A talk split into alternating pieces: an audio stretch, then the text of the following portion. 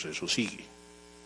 Terminará el día que tengamos un estadio propio, en que seamos campeones de América, en que estemos jugando la Copa Intercontinental de Clubes.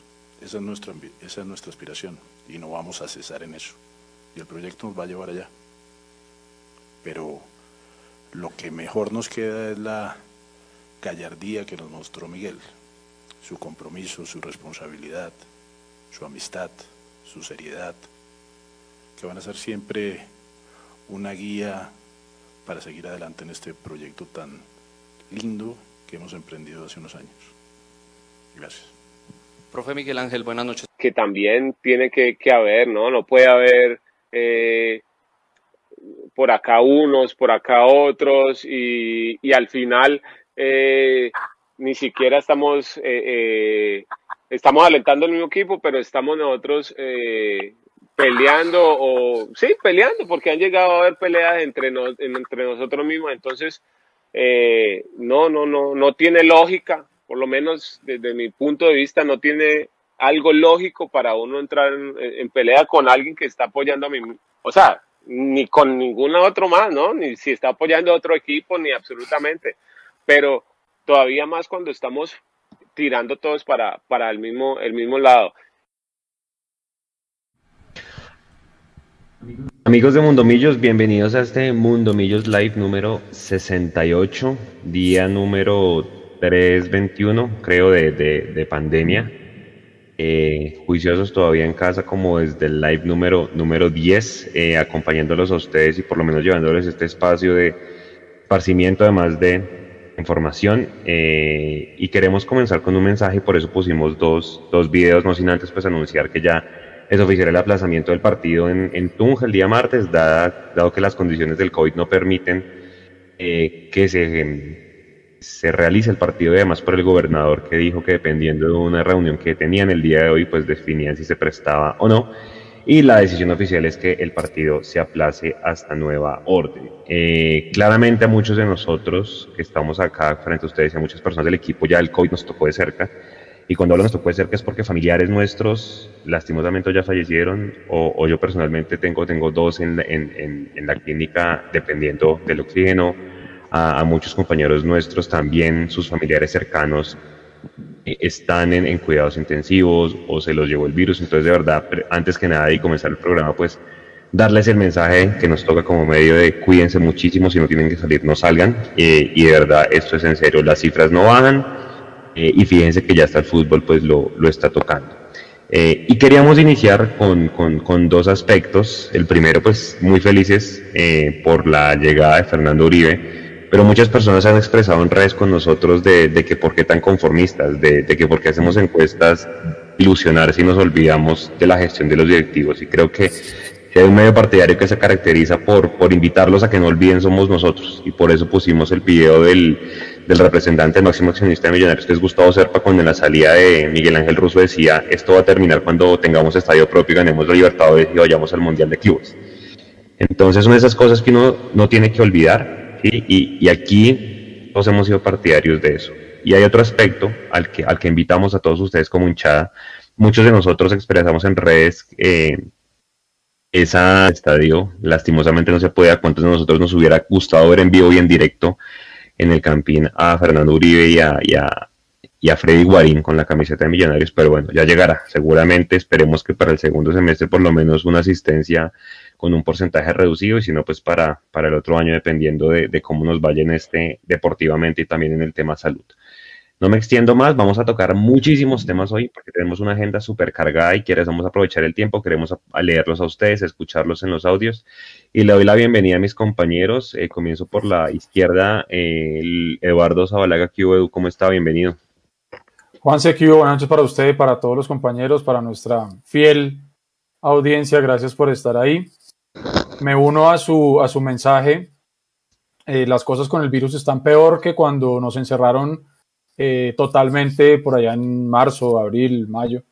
Entonces, eh, realmente que hay que cuidarse. Yo sé que hay mucha gente que tiene que salir, que tiene que salir a trabajar. Son unos guerreros y a toda esa gente simplemente cuídense mucho, como usted bien decía, el cerco se va cerrando cada vez más y es un poquito angustiante, ¿no? Uno antes oía y conocía de casos muy lejanos y ya van tocando las familias de nosotros. Eh, yo también ayer me enteré de un caso de, de, una familiar muy cercana eh, y de otra persona muy cercana a mi familia que en este momento está, están hospitalizados. Entonces, eh, si pueden, no salgan y si deben salir, hombre, tengan más precauciones que nunca. Es el momento de cuidarse más que nunca. desde aquí también un abrazo muy solidario, gigante, enorme a toda la familia de Calixto Avena, quien falleció debido a este, a este virus y un abrazo grande pues a, su hija María Carolina. Eh, desde acá todo el equipo de Mundomillos le enviamos un abrazo solidario. Eh, y sí, yo creo que en este momento, Juanse, el tema del fútbol, uno podría decir que pasa a un segundo plano. Lo que pasa es que, como dirían por ahí, el show debe continuar. Yo me acuerdo cuando, previo a ese partido con el Cali, eh, por las fuentes que manejamos nosotros en Mundomillos, nos enteramos que el partido se iba a aplazar y, eso estaba recién empezando todo esto y pensábamos que era una cosa completamente irreal y surreal y terminó pasando todo lo que ha venido pasando. Que nos aplacen el partido con Boyacá Chico no me preocupa, al contrario me parece maravilloso, primero desde el punto de vista de responsabilidad de la salud, pero hay uno que me gusta mucho más y es que eh, Fernando Uribe se pueda poner a punto, eh, que todos los papeles se puedan poner a punto, eh, y, que, y que podamos jugar cuando se pueda jugar y cuando se deba jugar. Mientras tanto, aquí estaremos, como hemos acompañado siempre a toda nuestra audiencia. Nosotros nunca nos fuimos, ni en los peores momentos anteriores, ni en este que es el pico más fuerte y más agresivo que estamos teniendo que vivir. Vamos a estar siempre de la mano con ustedes. Así que a toda la gente que está conectada, que está conectada en YouTube, que está conectada en Facebook, que nos sigue a través de Twitter, eh, gracias por estar siempre ahí. Y por favor, reitero, cuídense mucho, cuiden a sus familias, no visiten a nadie si no lo tienen que hacer. Una visita la pueden hacer por teléfono. Realmente es un momento donde nos debemos cuidar todos. Estoy feliz por la llegada de Uribe, estoy feliz por la llegada de Guarín, pero yo también tengo memoria. Y desde acá, desde esta tribuna, vamos a hacer siempre y decir lo bueno, lo malo y lo feo. Buenas noches para todos y Mechu, ¿qué mi hermano? ¿Cómo va? Muy buenas noches, Eduardo, Juanse, Nico, que está ahí atrás en la producción. Ya se va a conectar Mapis, porque acá ya empezaron a preguntar qué, qué pasó con Mapi, qué Mapi, qué Mapi. No, ya va Mapis. Nosotros también servimos, ¿no? Pues. Sí, sí, tranquilos, tranquilos, se puede hacer. Yo tengo, tengo una reflexión que hacer para, para empezar esta, esta transmisión. Gracias a todos nuevamente por estar. Yo voy a empezar diciendo lo siguiente. Yo no entiendo ¿Cómo hace Di Mayor y el canal que todos sabemos que son los encargados para programar las, los partidos? Yo no entiendo, no sé si es que no preguntan a las autoridades locales, oiga, ¿se puede jugar? ¿O es que simplemente van programando a lo maldita sea sin, sin saber qué, qué, qué, opinan los dueños de los estadios que son los, los municipios? Porque nada sirve que digan, ay, si el partido va el martes y todo el mundo sabe cómo está la situación en Tunja, que están incluso pidiendo cerrar fronteras, pero como si no les importara, no, jugamos el martes. Y hay que tener un poquito de sentido común. Yo entiendo que nos morimos por el fútbol, que nos encanta el deporte, que la pelota, eh, lo que dice Edu, pero si nos toca parar, paramos. Lo de la cosa con el virus está muy complicada, muy complicada. Me uno al saludo de Eduardo, un abrazo muy grande de toda la familia Mondomillos a Caro Avena, amiga de esta casa, Mm, nos hemos encontrado incluso en muchos viajes con ella, en el estadio, en, las tribunas. La hija de, Calixto, arquero campeón con Millonarios en el 64. No jugó mucho, ni era el titular, pero hace parte de la nómina campeona. Después se fue al Junior y allá sí brilló. Por ahí hay una entrevista que él da en el diario en el Aldo que dice que es uno de los 10 mejores arqueros de la historia del país, para que la lean. Y desde acá un abrazo muy grande a Caro por, por la pérdida de Calixto, jugador campeón con Millonarios, de parte de toda esta familia. Y antes de continuar, quisiera recordarles, nosotros estamos haciendo una encuesta en la que queremos medir el grado de satisfacción que tiene la, la comunidad Mundomillos para con nosotros. Queremos saber qué les gusta, qué no les gusta, en qué podemos mejorar, en qué somos mejores, qué no tenemos que les gustaría ver. Eh, la encuesta tiene preguntas puntuales para eso. Desplieguense lo que quieran. Si la llenaron una vez, vuelvan a llenar, porque todos los comentarios sirven y necesitamos que nos ayuden con la encuesta, porque uno, eh, Eduardo y Juan se están haciendo un trabajo muy importante tabulando resultados, porque lo que nos respondan ustedes ahí nos sirve a todos para mejorar y para ser cada día mejor para ustedes. Y segundo, porque es que nos han respondido por Twitter, no, eso no nos sirve, ni, ni, que, ni lo que me digan a mí por interno. Les pido que por favor llenen la encuesta porque así es como sabemos y podemos medir. Y lo segundo es que entre quienes participen, ¿cuántas encuestas han llenado ya, compañeros? Vamos en 273. Listo. Eh, entre los que participen, vamos a rifar esta belleza, esta camiseta. Esta es una camiseta de jugador. Esta es una camiseta de jugador. Es la camiseta de Brainer Paz, la número 4. Aquí está marcada. Eso. Y vamos a rifarla entre quienes diligencien la encuesta. Entonces, no solamente nos ayudan, sino que participan por esta camiseta de jugador. Eh, la usó él en Barranca Bermeja el día que perdimos por Copa. Esta es la camiseta. Esta es la que, la que queremos entregar y la vamos a rifar entre todos. Perfecto. Muy buenas noches para todos. No los había saludado. Ya está en el chat el, link de la encuesta. Gracias. para los que no encuentran el chat, en el chat en YouTube, también está en la descripción del video. ¿Listo? O en el chat o en la descripción del video de YouTube. Ahí está para que lo, para que la diligencien cuando tengan tiempo, que vale la pena diligenciarla. Además se demoran, se demoran menos de dos minutos. Eh, ah, son, tres, preguntas. Son tres preguntas puntuales donde les preguntamos qué les gusta de Mundomillos, qué no les gusta tanto de Mundomillos y qué les gustaría encontrar en Mundomillos como algo nuevo. ¿sí? Hay respuestas muy interesantes. De pronto ahora más tarde le dedicamos un ratico a, leer eh, un par de comentarios que, que, son cosas bien interesantes, son muy buenas ideas, porque nosotros no nos las sabemos todas. Hoy yo no sé por qué salieron a decir que éramos youtubers que, en Mundomillos, que, hubo alguien que dijo por ahí que los únicos youtubers que conoce y que sigue son los de Mundomillos. Gracias por eso, creo que se llamaba Ignacio. Eh, nosotros nos tocó montarnos en este bus porque, pues, pues, porque, ajá, pero no hay nadie mejor que ustedes, los que están del otro lado, los que nos pueden decir qué podemos hacer mejor, porque esto lo hacemos por y para ustedes. Entonces son tres preguntas súper sencillas y luego las preguntas normales de rigor para saber quiénes son ustedes, porque nosotros queremos apuntarle también a muchas estrategias de participación con hinchas cuando ya salgamos de todo eso y podamos hacer eventos presenciales, eh, eventos de experiencia con ustedes. Entonces vamos a empezar a levantar nuestra propia base de datos. Por eso es que les pedimos ahí su información personal, la cual, dicho sea de paso, está protegida por nuestra política de privacidad que encuentran en www.mundomillos.com y en la encuesta que ustedes van a entrar a diligenciar también está el link a esa política de privacidad si la quieren leer. Así que realmente, si nos ayudan con eso, sería de verdad un hit Empezando este programa tenemos 273 encuestas. Vamos a ver entonces en cuestión de una horita eh, cómo vamos a ver si logramos por lo menos, por lo menos, ojalá cerrar este programa en unas 300, 350 encuestas. Yo quiero hacer una aclaración. Ya nos están escribiendo bastantes personas diciendo que el link no, no, les está sirviendo. Esas personas son las de Facebook. Nosotros tenemos acá una aplicación que, en donde mandamos el chat y se va a todas las redes. No sé qué pasa con Facebook cuando uno pone ese link, ya lo vamos a poner de nuevo a la, gente de Facebook solamente, que es la que está mencionando acá en el chat que no pueden entrar. Eso también pasó durante la transmisión del partido de Manizales. de Facebook.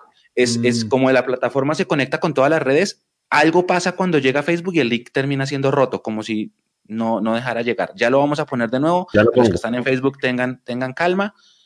¿Ya lo, lo pone usted, Juanse? Lo pongo, lo pongo. Ah, listo, listo, listo. Es solamente para los de Facebook. Los, de, los que están en Twitch y en YouTube sí pueden llegar tranquilamente a, a, la encuesta y ayudarnos a contestarla. Y recuerden, se pueden ganar esta belleza. Mm, un saludo grande a, Nacho, Nachito de, la Barra Iguarán. Que el, Mucho crack. Yo le mandé, yo le mandé un montón de cervezas. Me hermano, un montón de cervezas.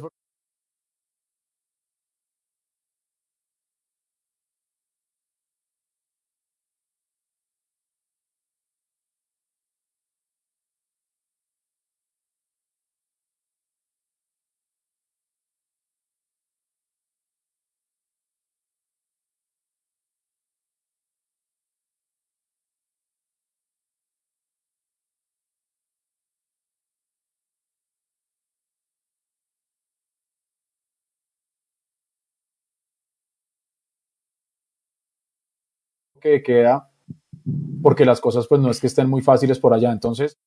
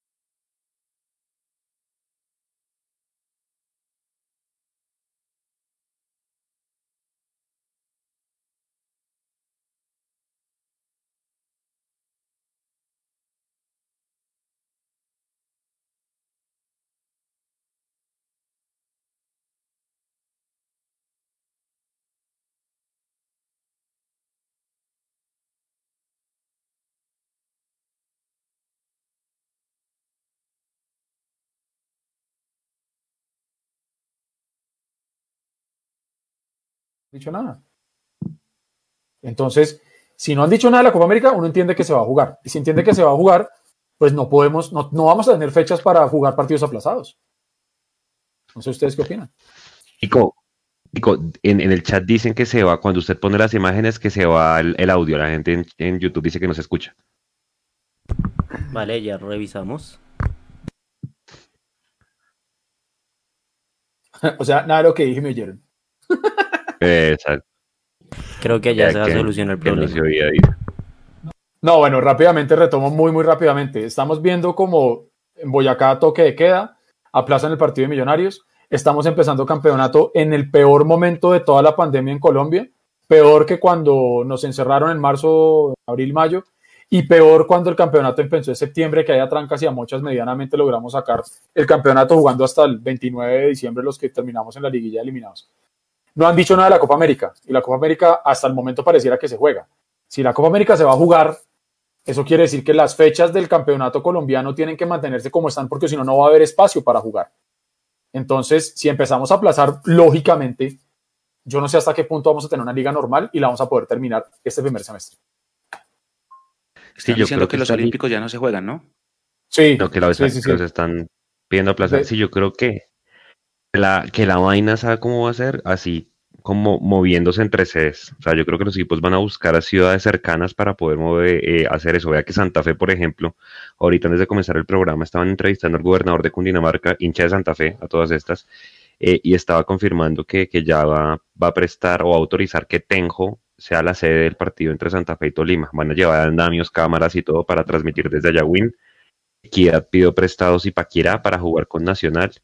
Eh, César Ardila decía, eh, sí, él, él dijo que están buscando ciudades con, las misma, con la misma altura. Bogotá. O sea, yo, por ejemplo, no descartaba Ibagué, por ejemplo, para que Millonarios fuera, fuera local dicen que están buscando ciudades con la misma altura parecida a Bogotá que sea que sirva como sede. Seguramente el partido con Once Caldas pues no lo van a volver a jugar en Manizales eh, pues porque no haría ningún sentido. Pero no se nos haga raro que enero y febrero, si sigue la cosa tan grave como en Bogotá, sigan Millonarios en, Manizales como local, a excepción de ese partido de Once Caldas, que no se les haga raro que terminen jugando por allá en Armenia o inclusive en Pereira. Pero sí, lo que dice Eduardo es verdad. Hoy hay una incertidumbre enorme eh, con este tema de, del campeonato, pero es que acuérdense que el contrato de televisión tiene que cumplirlo. Seguramente el partido con los Caldas, pues no lo Entonces, eh, es un tema que, como dice Mecho, como decía Leandro, creo, ¿no? Es un tema de que semana a semana hay que ir viendo. Esto lo pone la pandemia, el cronograma, no la di mayor. Pero bueno, ya está, ya está María Paula con nosotros. Hola María Paula, buenas noches, ¿cómo estás? Bienvenida. Hola Juanse, hola Eduardo, hola eh, Mecho, Nico, a todos ustedes. Eh, bien, recién había escuchado una entrevista de McAllister que le hizo Juan Felipe Cadavid y W Play. Entonces por ahí tenemos fragmentos de cosas eh, chéveres que dijo en, una, en un espacio bastante descontracturado y que como titulamos este live realmente da para que nos ilusionemos bastante con lo que puede hacer este equipo. Bueno, Venga, hablando, hablando de encuestas, nosotros hicimos otra encuesta en Twitter desde el día lunes que presentaron a Uribe. Si quiere, Nico, vuelva a ponga los resultados, porfa.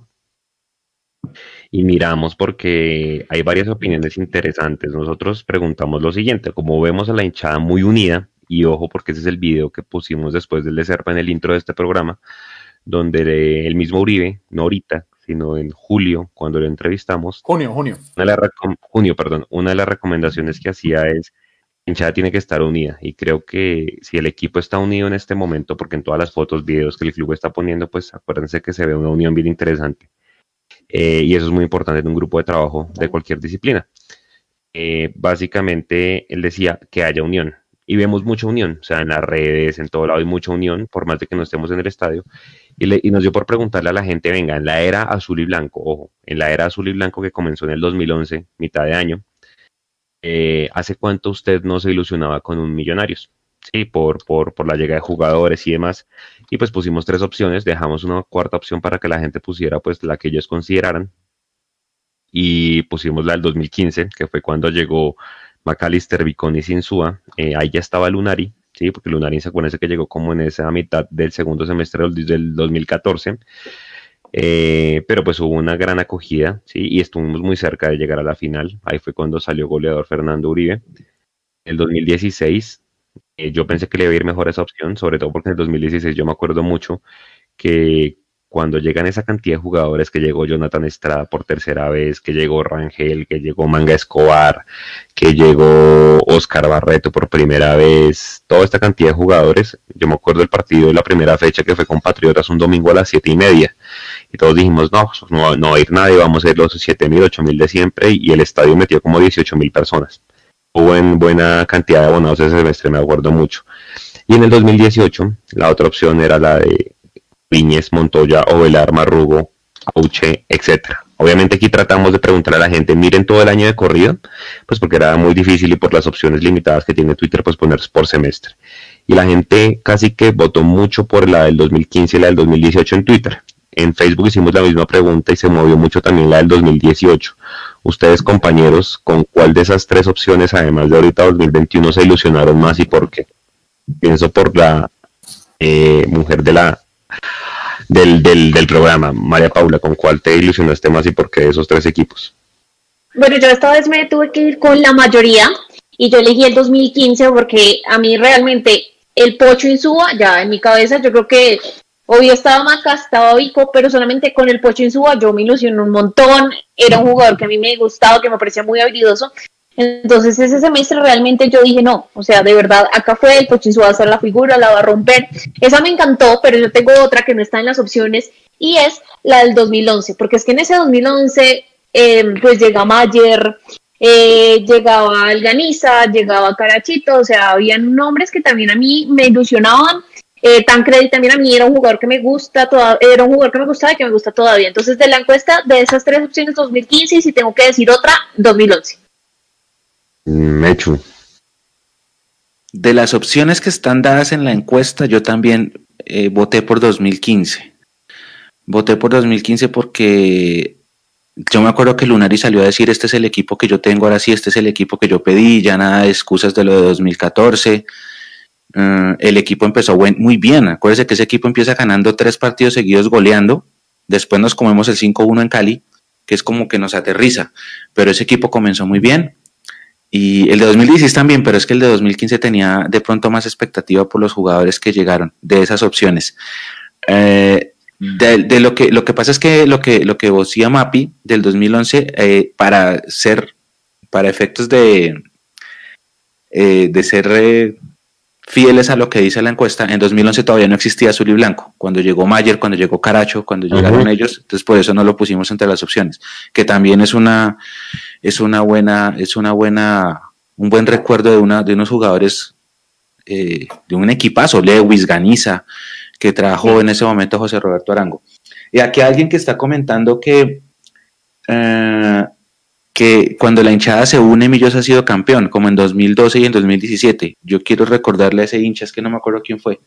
En 2017 la hinchada no estaba unida. En 2017 la hinchada estaba eh, que acababa con Amber Capital y como que todo hace clic cuando le ganamos 5-1 al Cali, que es cuando todo el mundo como que ya cambia el discurso y se acaba el invierta no vendan y todas esas cosas, pero la hinchada no estaba unida en 2017 y el estadio no es que tuviera muy buen promedio de asistencia, sobre todo después de, de, eso, de esa derrota con Nacional y eso que Millonarios ganaba, pero, pero la hinchada no iba y la hinchada iba en protestas. Pero bueno, hay que esperar, hay que esperar. Eh. y que además Nacional era campeón en ese semestre, me en el primero. En el primero, sí, sí, sí, sí. Y en el año pasado había ganado la Copa Libertadores y todas esas cosas, y había pasado lo de la invasión de cancha. Entonces la hinchada no está, unida en el 2017 no estaba. Lo de 2018 de pronto sí, porque pues el equipo venía a ser campeón, los nombres que, que llegaron eran buenos nombres, yo creo que nadie se quejó de, Montoya, ni de Carrillo, ni de Fariñez, mm, pero algo le faltaba, y además ese equipo venía invicto, ¿no? Pero no sé, no sé si fue por lo del el tema de Russo o qué sé yo, pero, pero como que no, no hubo tanta mística en la hinchada con ese año. A mí me llama, a mí me llama la atención, antes de darle la palabra a Edu, de los tres semestres donde más abonos se vendieron, creo que fue en el 2016, ni siquiera en el 2018, cuando hubo Copa Libertadores y estaba ruso todavía. Ahora sí, Edu, ¿con cuál de los tres? Yo también voté la del 2015 y para, no repetir, digamos que las cosas que ustedes han dicho ya, em, yo recuerdo muy bien y me echo de pronto que usted tiene memoria prodigiosa, no tanto como la mía, eh, de las cosas que me llevaron a mí, que me invitaron a mí a soñar, fue, creo que en el primer partido del Pocho, él metió un gol y creo que es de taco. No, fue Agudelo, fue Jonathan Agudelo, que se lo puso el Pocho de asistencia. Bueno, pero fue una asistencia de, taco del, Pocho. Sí. Exactamente, yo dije, uff, mamita querida, llegó a magia. Eh, entonces digamos que ese, por, por, por efectos de la encuesta, y lógicamente me ilusioné y me rompí el corazón en 60 mil pedazos con los 50 puntos de Pinto. No hay nada que hacer. Ok, los 50 puntos de Pinto. Sí, sí, sí. Lo que pasa es que ese, la, íbamos derecho. íbamos derecho. El torneo bien, ¿no? El torneo Fox, ¿se acuerda? Claro, claro. Claro, pero es que cuando, además que llega, llega Pinto eh, con todo el tema, pues que todos sabíamos que él tenía un temperamento diferente, eh, creo que fue como en febrero que tiró una frase ahí que nosotros la hicimos viral, fue como el trabajo no traiciona, ¿se acuerda? Y ese fue como ese mantra y, el equipo empezó a, funcionar, a funcionar y, veíamos que no teníamos rival y funciona. Recuerdo mucho el partido que viajamos a Tunja con Patriotas, todo lo que estaba rodeando el equipo, toda la buena vibra, toda la buena onda, todo, eh, eh, es que no daba para pensar que, que el desenlace iba a ser como fue. Entonces, ese, ese digamos que fue uno de esos también que, que me subió al cielo, pero luego me tiró al sótano y allá al, a la quinta paila del patíbulo, hermano. Eduardo, y ya que estás hablando justamente de esa buena vibra, eh, a Marco ahorita le preguntaba a Juan Felipe sobre ese buen ambiente y por eso es que yo en ese momento estoy tan feliz y estoy tan emocionada, tan ilusionado, porque eso que vemos en las fotos de que están unidos, hoy una foto en el que ese carro iba a explotar, manejaba Maca, iba de copiloto Uribe, atrás iba Guarina, Badía, Emerson, es real, o sea, ahorita lo estaba contando Maca, entonces no sé si Nico de pronto podemos poner los fragmentos acá o yo los reproduzco desde acá, tú me avisas, pero realmente da para ilusionarse mucho porque se siente esa unión y toda esa buena vibra que hay dentro del grupo, que todos están, eh, se sienten cómodos y que a pesar de que obviamente compiten por el puesto, pues tienen toda la buena energía. Sí, yo, yo, yo creo que esa foto de, a la que hace referencia María Paula en el carro de Maca, eh, yo no sé si fue que Maca compró una van o qué fue lo que hizo, porque para usted meter cuatro tipos atrás dentro de esos, a Juanito Moreno, pues hermanos, y, a Guarín, pues se necesita. Eh, sí creo que, que esa buena onda dentro del grupo debe primar, para mí es lo primero, que dentro de ellos, ellos como grupo estén blindados y que adentro no exista mala onda. Eso es lo primero. Y nosotros, lógicamente, rodearlos. ¿sí?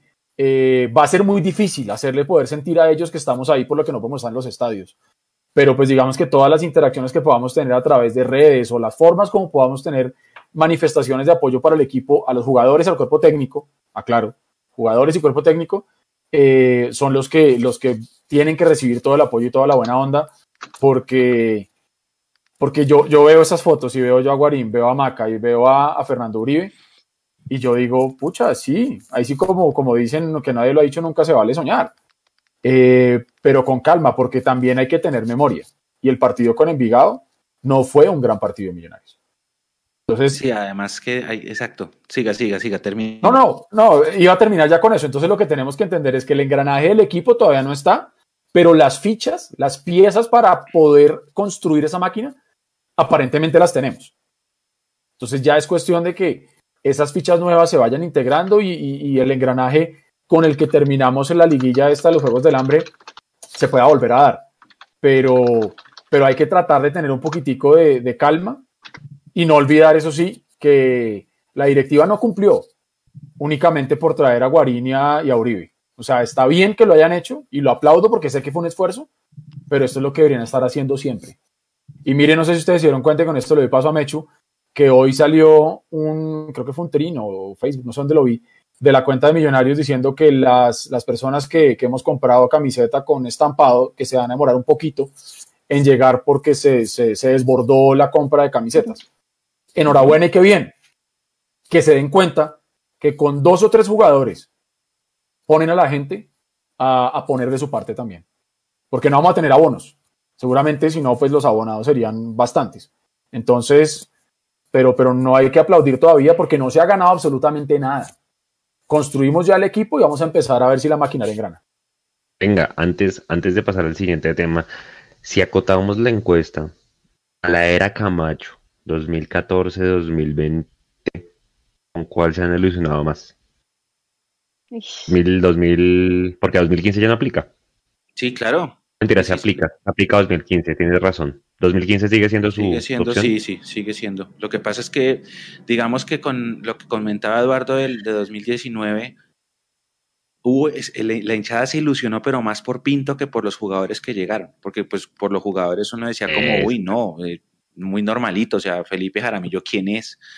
Eh, Juan David Pérez, ¿cuánto llevaba sin jugar? Porque es que ahorita, y ahorita tocamos el tema, a Uribe no falta el que le esté tirando eh, mala vibra diciendo eso, ¿no? que es que no hace un gol hace dos años, que hace cuánto no juega, que está muy viejo, porque siempre va a haber alguien al que no le gusta algo, ¿no? eso es como medio normal eh, en este mundo de millos, en este mundo millos, que siempre habrá un detractor para cualquier cosa, para, para lo que sea te va a salir un detractor.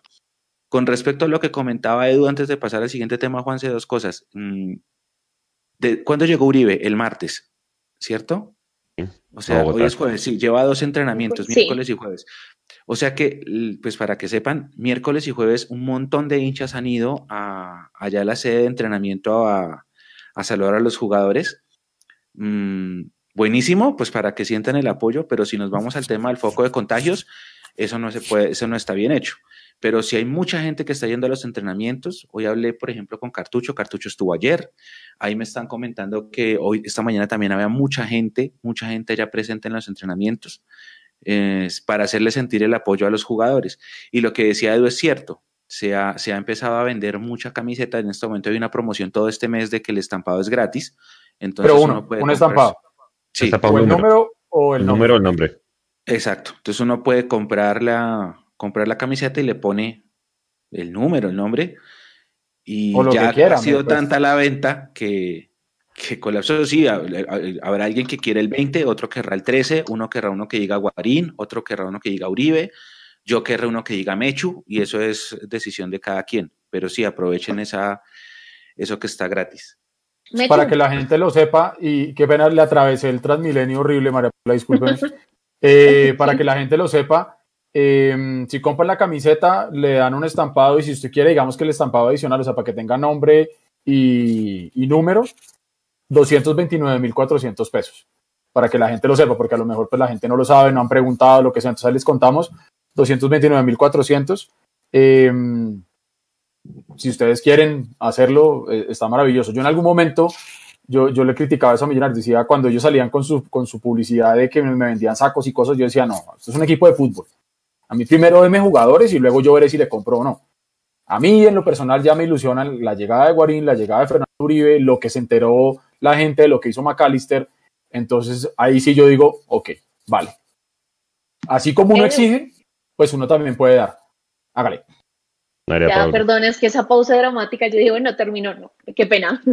Eh, no, ahora sí, hablando de, usted hablaba de McAllister y antes hablábamos de la unión del equipo, pues acabamos de ver ese fragmento de Juan Felipe Cadavid y W Play que le hicieron esta entrevista por Instagram hace media horita a McAllister y él le decía, Juan Felipe le decía, bueno, es que muchas veces los jugadores hablan de que esto es una familia y él decía, yo no lo creía hasta que comencé a trabajar en esto y vi que hay grupos que sí se vuelven una familia y hay otros donde son grupitos aparte. Y Maca decía lo siguiente, Nico ya nos va a poner el video. ¿Y cómo, cómo, cómo es el ambiente? ¿Cómo, ¿Cómo se mueve Millonarios adentro? Bueno, yo sé que usted tiene fama de mamagallista. Eh, esa carita pareciera que no bien peinadito de un puestecito que no, pero, pero sé que tiene fama de mamagallista. ¿Cómo es ese ambiente? No, la verdad que es un ambiente muy chévere, se está viviendo un ambiente muy agradable, muy, muy jocoso, con mucha seriedad cuando hay que hacerlo. Yo creo que, que estamos muy motivados, estamos, estamos eh, como que siente uno que todo fluye, siente uno que, que este esfuerzo que han hecho compañeros para venir, la directiva para traer, eh, los otros compañeros para estar, para mantenerse, eh, creo que todo esto, eh, toda la reunión de estas cosas ha sido muy chévere y esto nos está llevando a, a tener un grupo chévere, competitivo sobre todo y, y, respaldando siempre independientemente quién vaya a tener la posibilidad de jugar. Yo creo que cuando yo los escuchaba a los futbolistas decir, ahí se está haciendo una familia, se está armando un grupo fuerte, todos somos amigos, pues son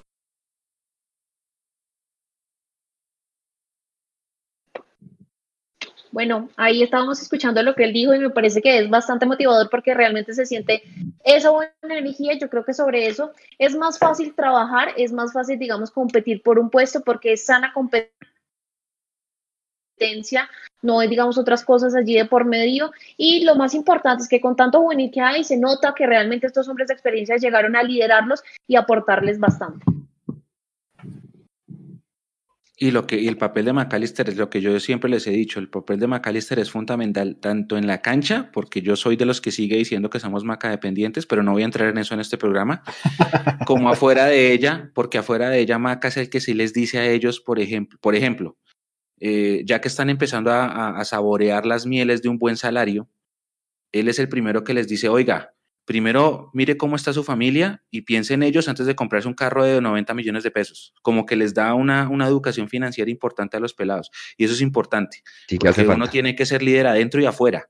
Sobre todo, sobre todo cuando uno se da cuenta eh, como la vida le cambia en lo, en lo económico. Entonces, por eso es importante. Aquí están, están alguien estaba diciendo que quería esta chaqueta. Esta chaqueta sí se consigue en las tiendas. Eh, allá está, para que, para que vayan por ella. Entonces, hay mucho, mucho material. Por ahí alguien está diciendo que hay una que no tiene la talla. Tendríamos que ver qué, qué prenda sería. Pero sí, hay mucha, hay, hay mucha, mucho surtido en, la, en las tiendas oficiales de Millonarios. En las pocas que hay todavía, pero hay mucho surtido. Sí. Y hay, hay una Mercado Libre, pero la de Mercado Libre solo vende todo, productos MFC, no vende todavía eh, No, y si, y si pueden, hagan el eh, esfuerzo de comprar directamente en la tienda de Millonarios. Eh, es, es, es, es, mejor, es mejor, es decir, es, plata que le entra directamente al equipo, entonces, pues, pues sería chévere si está dentro de sus posibilidades. Ah, si que no, ya no pues, está la chaqueta. Bueno. No, y me, yo quiero una romperitos negra, corta, hace años, o sea, nunca está, solo hay talla L, nunca hay ese, nunca M, nunca. No. Vea, me están preguntando, me están preguntando aquí, me están preguntando aquí, me chupa que, vea, me está preguntando aquí, pues a mí no, en el chat de, de YouTube, ay, se me perdió. Eh, Diego Felipe Chávez Duarte, ¿cómo se consigue el pocillo de Mundomillos? Oh, este próximamente. Coming soon. Sí, güey tantico, monos. Coming tantico. Llenen la encuesta, por eso es importante que llenen la encuesta. Por ejemplo, si, si, si se mete, ¿quién está? ¿Quién está? Diego Felipe. Si Diego Felipe se mete a la encuesta y entonces en, la, en lo que le gustaría simplemente pone quisiera tener productos de la marca Mundomillos. Eso sirve. pero mira, para, para, allá, para allá vamos, para allá vamos. José Santana dijo, me faltó decir en la encuesta que sí sería chévere prendas de Mundomillos. Mire, aquí Víctor, ¿para cuándo la tienda Mundomillos? Todo eso pónganlo en la encuesta, pónganlo. Si ya, si ya lo hicieron una vez, llenen ah, ese perdón, se olvidó esto, ta, ta, ta, ta, ta, todo sirve, todo sirve porque de verdad lo que estamos, eh, lo que estamos tratando de consolidar con, con, con, esa encuesta no se imaginan. Hecho. Señor. ¿Con cuántas encuestas le dije que empezamos el programa, se acuerda? 270. 270. 273. Dijimos que yo, yo creo que yo me fui por abajo, pero dije, no, ojalá hagamos, no sé, 300, 350 en el programa. Llevamos poco menos de 47 minutos, 50 minutos en el programa y ya tenemos 407 encuestas. Muy bien. Gracias, a todos los que la están llenando. Gracias. Porque primero es, es un montón de trabajo el que vamos a poder tener revisando y leyendo todo lo que nos están diciendo, porque yo ya eh, alcancé a leer unas 100 encuestas antes de que empezara el, trabajo el, el trabajo, el programa, y hay ideas muy, muy chéveres. Así que de verdad, gracias a todos los que se están tomando el trabajo de, de, contestar la encuesta. Muchas, muchas, muchas gracias. Eh, eso nos ayuda mucho. Bueno, dos preguntas. Perfecto. Sí, dos ah, preguntas antes, de, antes de eso. Dos, dos, preguntas que están haciendo los, los miembros de nuestra comunidad acá en el chat. Eh, la primera, lo de la camiseta. La camiseta sale eh, a final de mes, final de febrero, me dijeron a mí la camiseta que reemplaza a la rosada, la visitante. Esa camiseta es de color gris. Es un, es un color como gris con blanco, un gris clarito. Por ahí hay una foto, no sé si ya la, la, filtraron en redes sociales, mm, pero la, va a ser la, la, camiseta va a ser gris, la visitante. Y la camiseta titular Me encanta. está proyectada para finales de junio, cuando ya vaya a empezar el otro torneo. Eh, ayer me estaban comentando acá en el chat que César Ardila, el gerente de comunicaciones, explicó en otra entrevista con otro medio que, que, por contrato Adidas saca esa camiseta titular cada dos torneos y como el año pasado solo hubo uno, entonces por eso no salió para, para comienzos de este año. Esa fue la explicación que dio él. Así que eso es lo que sabemos de, de, ropa. La camiseta visitante sí está a punto de salir y va a reemplazar a la rosada. Aquí, aquí antes de seguir con el siguiente tema, se me olvidó el nombre de, del seguidor que está en YouTube, que si tiene que ser mayor de edad para responder la encuesta, la respuesta es no. O sea, todas las ideas son bienvenidas. De que tenga todos uso de los razón. que nos vean, todos los que lean Sí. mundomillos, exactamente. Y también me están preguntando por acá Julián Sánchez que hasta cuándo está abierta la encuesta, que porque no quiere cerrar eh, la transmisión de YouTube para ir a hacer la encuesta. Tranquilo, la encuesta va a estar No, no, no. Unos días más. Así que Sí, sí, no hay sí. problema. Ahí en el chat de YouTube les va a quedar el link.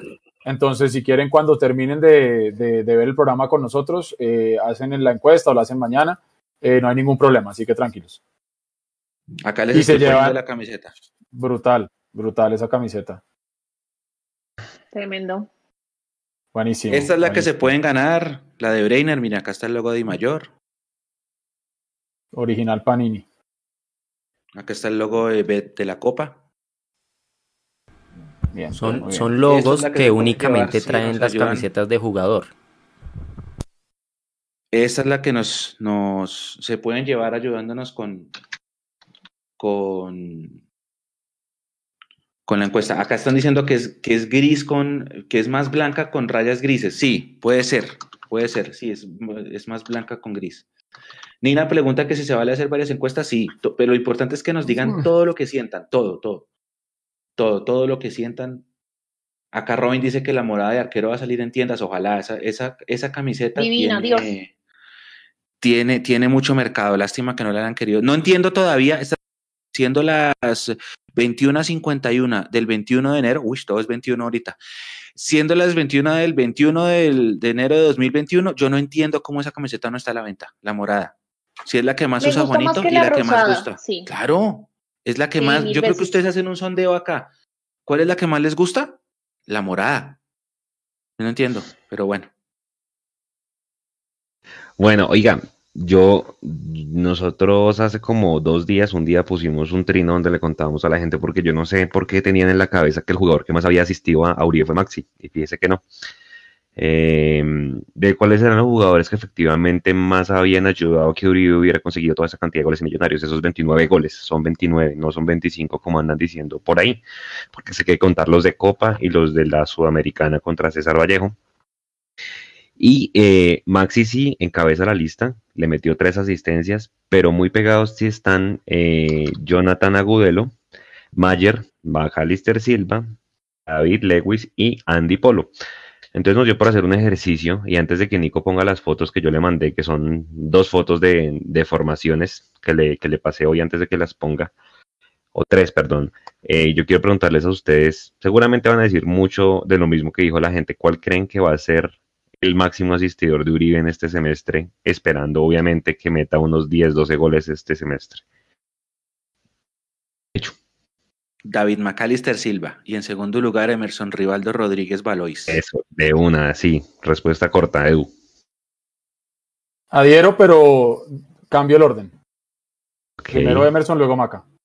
Listo. Ojo que esto queda grabado, ¿no? Así como el pronóstico que estamos haciendo, que toca que Edu ahorita lo, lo complete la tabla de la vez pasada. eh, esto queda grabado, entonces vamos a ver quién le pega. Mapis. También Maca y en segundo lugar quiero poner a Daniel Ruiz. Yo me voy con toda, me voy con fe. Perfecto. Listo. Entonces, ahora sí, eh, y a la gente que también vaya, vaya comentando, hay algo que me dice que de pronto Elvis Perlaza puede estar ahí cerca de esos dos jugadores. Porque es que el mejor que, el que el jugador que mejor está centrando, y así suena chistoso y todo, se llama Elvis Perlaza en Millonarios. Pero pues seguramente cuando esté Andrés Felipe Román, pues Perlaza no sé si la va a ver, o vaya al banco, o vaya por el lateral izquierdo, no sabemos. Para mí, Pero yo creo yo lo pongo eh, a perfil cambiado. Dentro del ejercicio que Sí. hicimos de la, de, la, de la nómina que, con la que íbamos a jugar en, Bien, yo en también. Tunja, yo tenía aquí ya mi formación y yo puse a Perlaza a perfil cambiado. Es que ese dato de los centros, Juan, es buenísimo. ¿Y saben por qué? ¿Y saben por qué? Yo creo que respalda. ¿Y saben por qué creo que respalda, además del dato de los centros, esa, esa posibilidad que dice Eduardo? Y es que eh, a Bertel no lo vimos, digamos, lo, vimos trabajar en ese primer partido, obviamente solamente uno, pero el jugador entre, yo creo que entre Bertel, Vanguero y Perlaza, ¿qué más salida tiene? Eh, de los laterales, sin contar a Román, que para mí es obviamente dueño de la banda derecha, es Perlaza. Entonces, si queremos potenciar también el ataque por esa banda, para mí el lateral tiene que ser Perlaza, así juegue con perfil cambiado y así haya dos jugadores abajo que tienen perfil natural izquierdo. Nada más que ya lo hizo bien, ¿no? Jugando de perfil cambiado no, no le fue nada mal. Entonces, creo que nos pone a todos a pensar. Y, está bueno no depender únicamente de, las proyecciones en ataque que puedan tener Andrés Felipe Román, porque lo hemos venido diciendo, cuando los equipos nos leen y entienden que un Emerson es importante y nos bloquean a Emerson como hizo Envigado en el segundo tiempo en Manizales, el equipo se vino abajo. Entonces, si nos bloquean también a Andrés Felipe Román, pues que tengamos la opción del otro lado, porque sí, Vanguero se proyecta, pero los centros de Vanguero pues todavía no son lo que deberían ser. Entonces, a, mí me gustaría Perlaza por ese otro lado, que además de lo que estamos diciendo, que es netamente futbolístico, yo le agregaría el componente de experiencia dentro de la cancha que también se necesita un poquito. O sea, se complementaría muy bien. Es el de, o sea, es que así se nos venga el bus y el chat y todo el mundo encima. Hoy, Perlaza es el de más experiencia en la defensa, por encima de Matías y por encima de Juan Pablo Vargas. Sí. ¿O no? Por eso digo, por eso digo que es que ese dato es buenísimo. Mm. Porque de pronto la gente no Estamos en una época en, la que, en, la que, la tendencia es el amor por la cantera.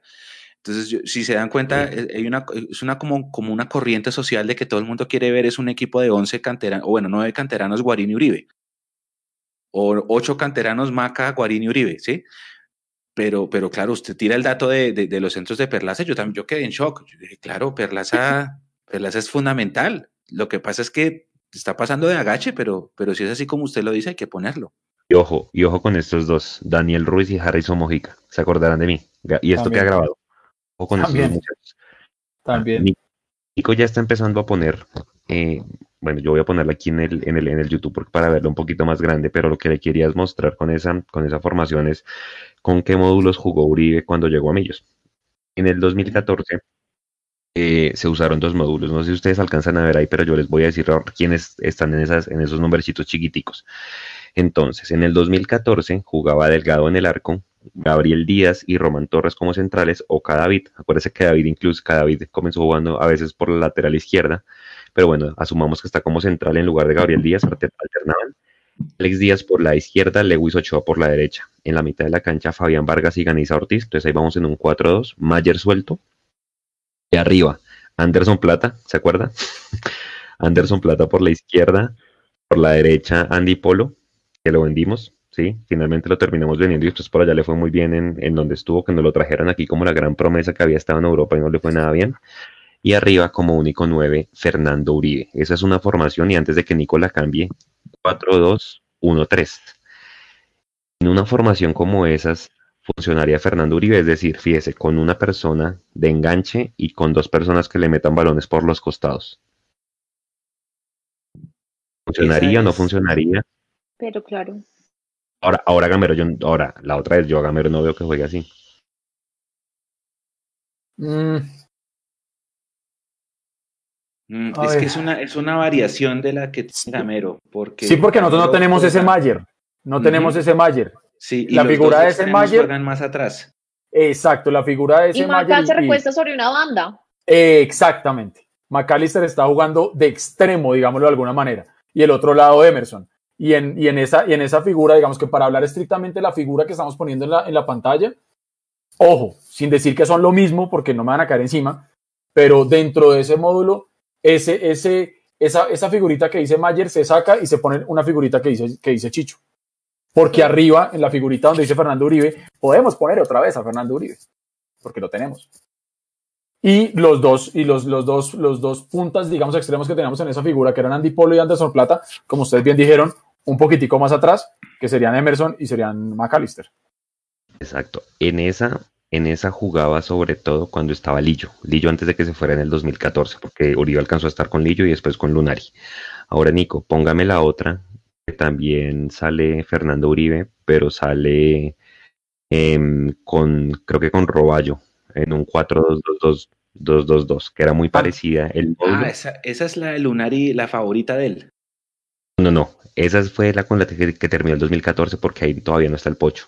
Por, por eso quería ah, poner esta. Dele, dele, dele, dele. No, no, no, la 4222, quiero decir. exacto, esa 4222 fue cuando empezó a poner Lunaria Reina con Mayer en la mitad de la cancha. Esa, esa, ahí está, está en pantalla. Oiga, viejo Juanse, espéreme primero. Buenas noches, Mapi, Mechu, Edu, Juanse y Nico. La camiseta en junio es para presentar a Falcao, Brian Fandiño, que nos hizo una donación de 5 dólares y a quien le mandamos un gran abrazo por su, por su donación y por su comentario.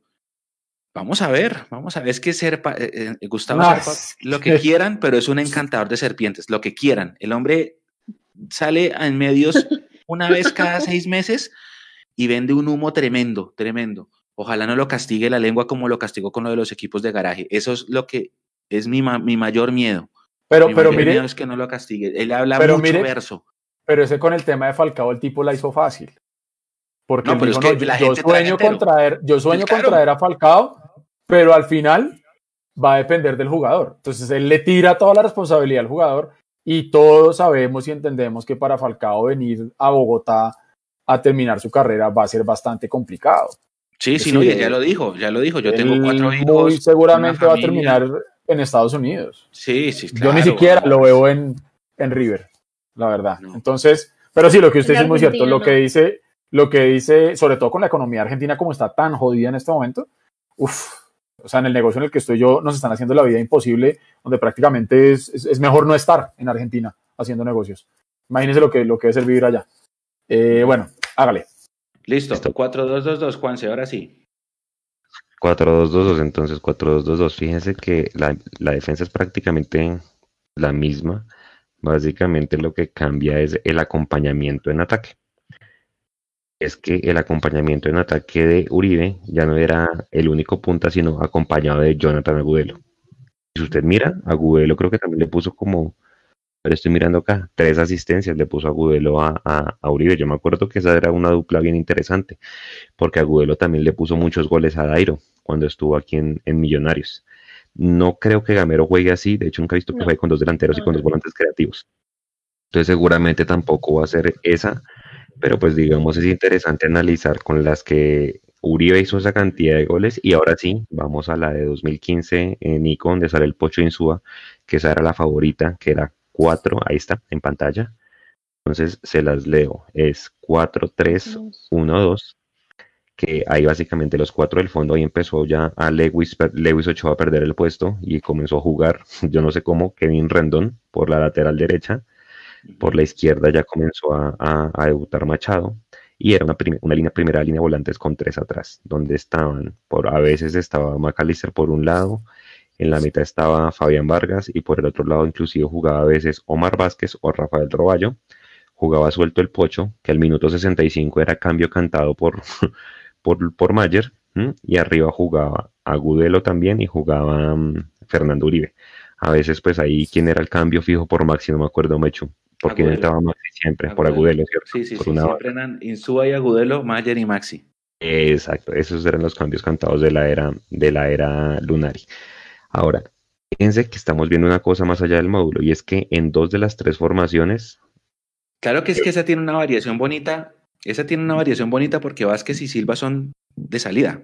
Entonces ese 3 era engañoso y por eso esa formación le hacía tanto goles, ¿se acuerda? Que lo que más le criticaba. ponía buenos balones también.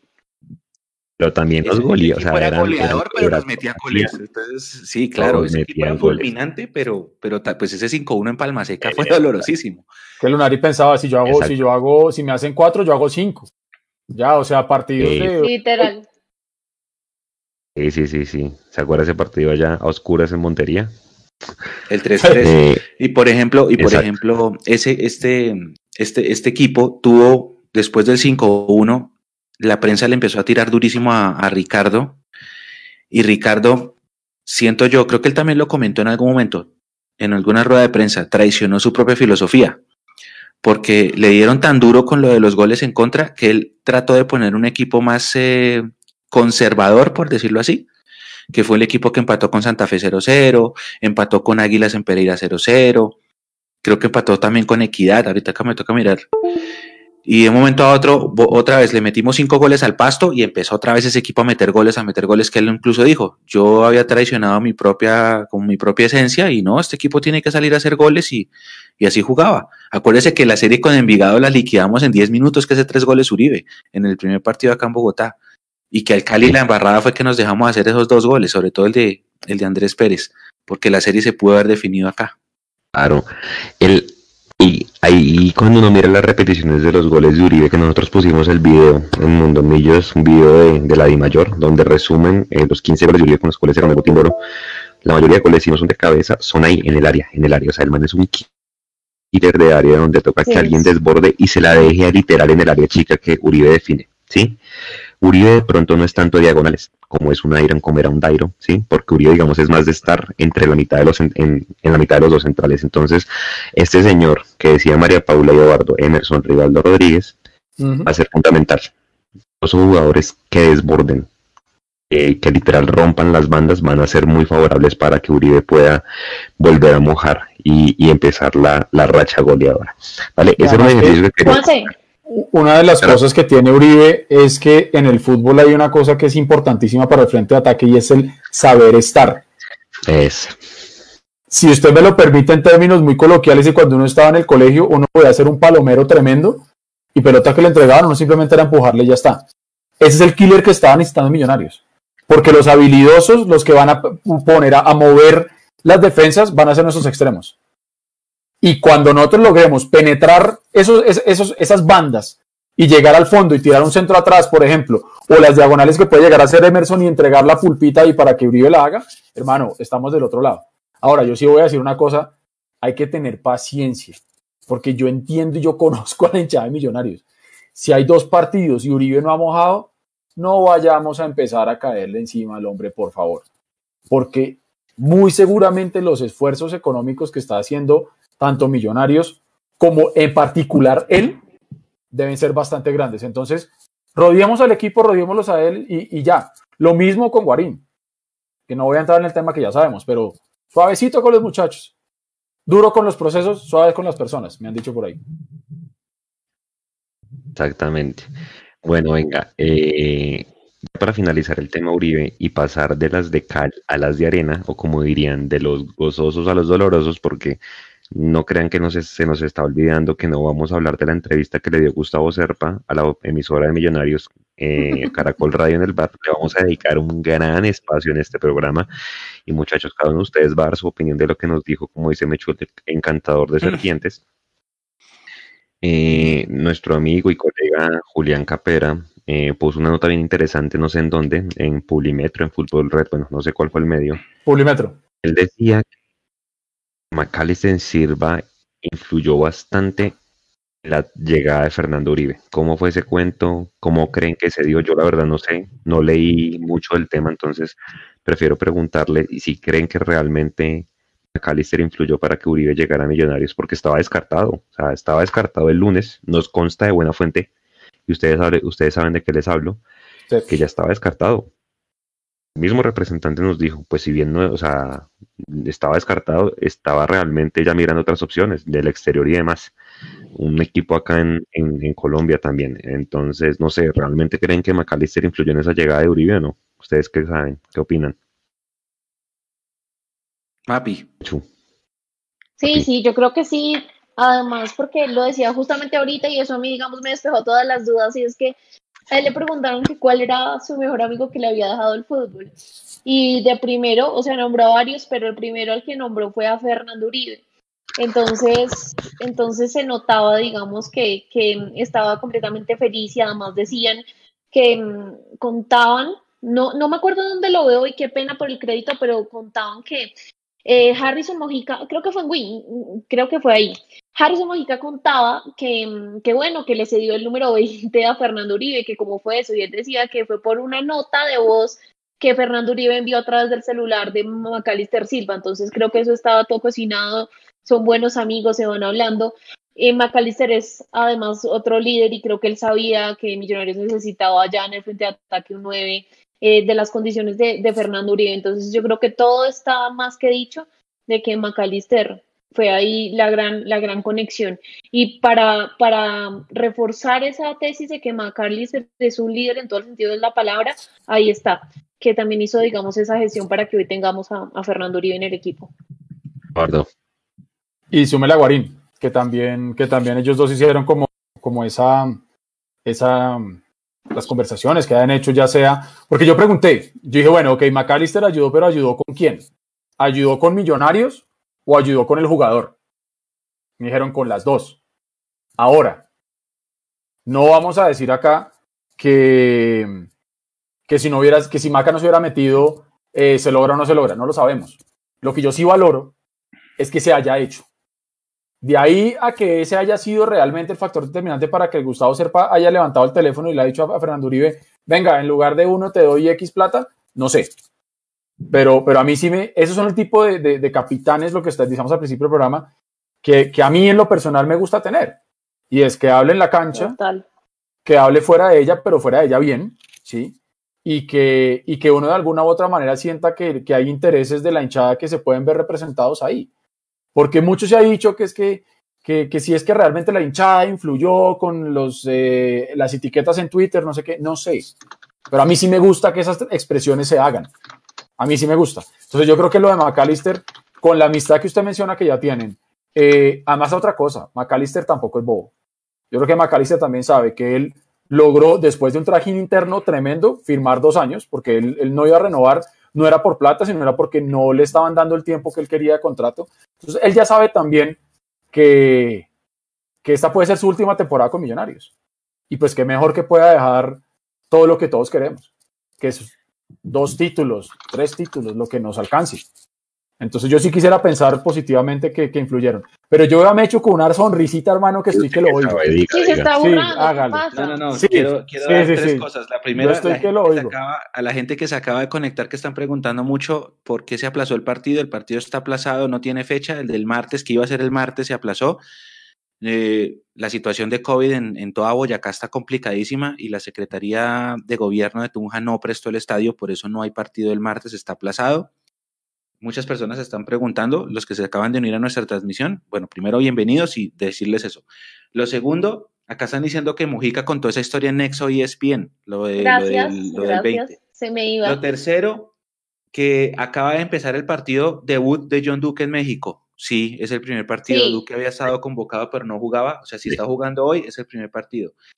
Eh, Juan C. Zapata pregunta que si le puede mandar a Mapi el saludo. Sí, el audio está Nico. Él, él debió haber mandado un audio en el que le manda un mensaje de apoyo a Mapi. Está preguntando que si lo quiere ver. Otra vez, eh, a los que acaban de conectarse, tenemos una encuesta. Eh, la idea es que nos ayuden a diligenciarla. Entre los que nos ayuden a diligenciarla se pueden llevar esta camiseta que es la de Brainer Paz, camiseta de jugador. Mm, ya vamos a, poner otra vez el link. Si están en Facebook y no les funciona, nos avisen y lo ponemos de nuevo. Y ahora sí, para dar, para dar mi, mi aporte, yo voy a dar una opinión personal. eh, puede ser que Maca se haya hablado con Uribe y le haya dicho como está la oferta y hasta ahí. Pero si me preguntan a mí, yo hay una foto que pusimos nosotros en Mundomillos de una caja de FedEx y una resma de papel así de grande de firmas de hinchas y eso fue lo que, lo que asustó a Gustavo Serpa. A Gustavo Serpa no lo asusta un hashtag, no lo asusta una tendencia de Twitter, no lo asusta nada de esas bobadas, pero sí lo asusta que le llegan a su jefe, que se llama Pep o Gurlian, con una cosa así llena de hinchas molestos por el, por el rendimiento del equipo. Entonces, cuando Gustavo Serpa ve esa foto, que también la puso losmillonarios.net, la puso eh, Gisela Aparicio, la pusieron varios periodistas, cuando él ve esa foto de esa cantidad de firmas así en físico que se fueron para Londres, que debieron haberse también ido para España, ahora que lo pienso porque creo que él está allá, pero cuando él ve eso, y entonces él dice, bueno, hagamos una contraofensiva, la cartita esa de tres pesos que era de mí para mí, 100% embaucador. de mí para mí, que, que resultó ser una farsa y nadie tragó entero. Y cuando se dieron cuenta de todo eso, cu- ¿cuál fue la forma de calmar al pueblo? Coger el Claro. teléfono y es que llamar a Fernando y decirle, oye, Fer, te tengo otra oferta. Eso y es. salir en y salir en Caracol a decir que él sueña con Falcao y listo. Y entonces, de, repente, de repente, es que todo fue, todo fue guiado. Y ahí vamos a llegar al siguiente tema. Mágicamente, Millonarios juega el sábado. eh, todas las, las, opiniones de la gente es nos falta un 9, nos falta un 9, nos falta un 9. El lunes mágicamente Julio Sánchez tira la, perla de que, de que Uribe está listo, lo secundan todos los periodistas de la emisora oficial de, de Amber Capital y enseguida tanto él como el presidente salen a dar declaraciones en las emisoras. Rarísimo, ¿no? Qué vaina tan rara. No. nadie se asusta con una tendencia, nadie. Pero, mire una cosa. Una cosa llena de, firmas. Eso sí. Entonces eso sí demuestra que al final, la, si la hinchada se organiza y uno puede hacer una iniciativa desde el respeto, desde la formalidad, porque si nosotros queremos llegar a exigir o pedir o preguntar o lo que sea, no lo podemos hacer a los madrazos, ni a la pedrada, ni a nada, porque, porque pierde completamente la credibilidad lo que uno quiera decir. Entonces, esa iniciativa de los socios minoritarios que se logró llevar adelante a través de, de, don Alfonso Senior Jr., eh, quien mandó un mensaje a todos los que de alguna u otra manera pues estuvimos metidos en ese tema, agradeciéndole a toda la gente por haber eh, regado la bola de esto y, y, efectivamente lo que dice Mechu, pues si, si a Gustavo Serpa le pudo haber movido eso un poquitico la aguja maravilloso, eso demuestra, gente, que nosotros sí tenemos poder. Lo que pasa es que no sabemos usarlo y no sabemos qué hacer ah, para transmitir ese poder. Lo que pasa, Edu, es que Pep Pep no tiene ni idea de qué esté pasando acá en Colombia a Pep lo pues que le importa es el lens. Pero si usted se va a decirle a Pep, oye Pep, ven te cuenta una historia de, un equipo tuyo, una empresa tuya que tienes por allá olvidada en el tercer mundo. Ah, sí. Entonces de pronto dice, yo creo, creo, ¿no? Es una opinión personal. Puede ser que no. Puede ser que sí sea lo que están diciendo de que todos, de que Maca. Mi opinión personal es que no. Mi opinión personal es que es una resma con 17 mil firmas en físico. Asustó, asustó a Gustavo. Y por eso lo de 100% embajador, que fue un, menos mala hinchada, no trago entero con esa pendejada. Eh, y por eso fue que entonces, eh, ¿cómo se calman las masas? Y ustedes se cuenta, llamaron a Uribe y ya, ya se acabó. Mucha gente ya bajo la crítica, se les olvidó completamente todo lo que estaba pasando. ¿Por qué? Porque así funciona esto. Eso se llama darle a la gente lo que pide. Ahora, Pero si a la gente, si Serpa solamente se van a mover porque, por, por, por actitudes de la hinchada, entonces la hinchada tiene que seguir haciéndolo. No, tendencias, no tendencias. Eso, eso quiso Alfonso Señor con los socios, por ejemplo. No nos vamos a cansar y eso es lo que hay que hacer. Ahora, la pregunta mía es que no tiene la respuesta nadie de los que estamos acá, por lo menos. Es si al final se termina logrando negociar a Uribe y traerlo. ¿Por qué no podían hacer las cosas bien desde el principio? Es decir, ¿por qué tener que esperar a hacer todo este show y a esperar todas estas cosas? Es ahí cuando uno dice, realmente le quieren apostar a este proyecto deportivo de sacar campeón a Millonarios en 2021 y por eso pensaron en Uribe o porque Uribe tuvo paciencia. No se dio lo del Junior, porque mucha gente dice, no, ustedes quieren vender humo, que es que Uribe dijo que si llegaba a Colombia era, era Millonarios la prioridad. Pues llegó a Colombia y, quiso hablar con Millonarios, pero Millonarios hizo el loco. Estaba para que Fernando Uribe llegara a Millonarios de nuevo. No se dieron las otras cosas. Borja se quedó en el Junior, entonces no hubo el espacio para Fernando Uribe. Las propuestas de afuera no, no llamaron porque quería estar acá. Entonces la pregunta mía es, ¿por qué tienen que esperar a que el mundo esté incendiado para ahí salir a decir, no, mentira, venga, no, sí, sí podíamos, qué pena? Mm. No, hermano, o sea, pero bueno, no importa, al final lo, lo importante es que llegó, que se logró y que ese número 20 nos va a dar muchas alegrías, estoy seguro de eso. Les acabo de mandar otra vez el link por Facebook, porque siempre que lo mandamos desde la aplicación central, en Facebook llega mal, pero lo acabo de volver a poner en Facebook para los que están diciendo que no abre. 451. Eh, gracias, gracias a todos. Y siguen los comentarios. Ahora, la gente, la gente opina a favor y en contra, que sí, que la tendencia sí, que no, que es que la carta no sirve para nada, que es que Pep de pronto sí mira lo que está pasando en Millonarios. Yo no sé. Yo no sé, ¿cómo va Lens en Francia a todas estas, ustedes que son, que son más futboleros que yo internacionalmente hablando? Media tabla. Ok. Okay. Últimas que harán con esa red, no, pues la picarán y se las darán a los hinchas que ya están pudiendo entrar para que los tiren cuando el Lens salga a la cancha. ¿Quién sabe? ¿Quién sabe si, le, quién sabe si llegó? ¿Quién sabe si la leyó? ¿Quién sabe si ya está allá? Porque es que él estaba en España, si no estoy mal, por lo, del, por lo de prisa.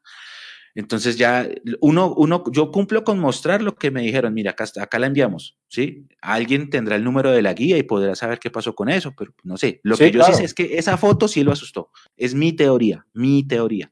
Puedo estar equivocado, como me he equivocado, porque no soy, em, no tengo siempre la verdad absoluta, pero, pero sí.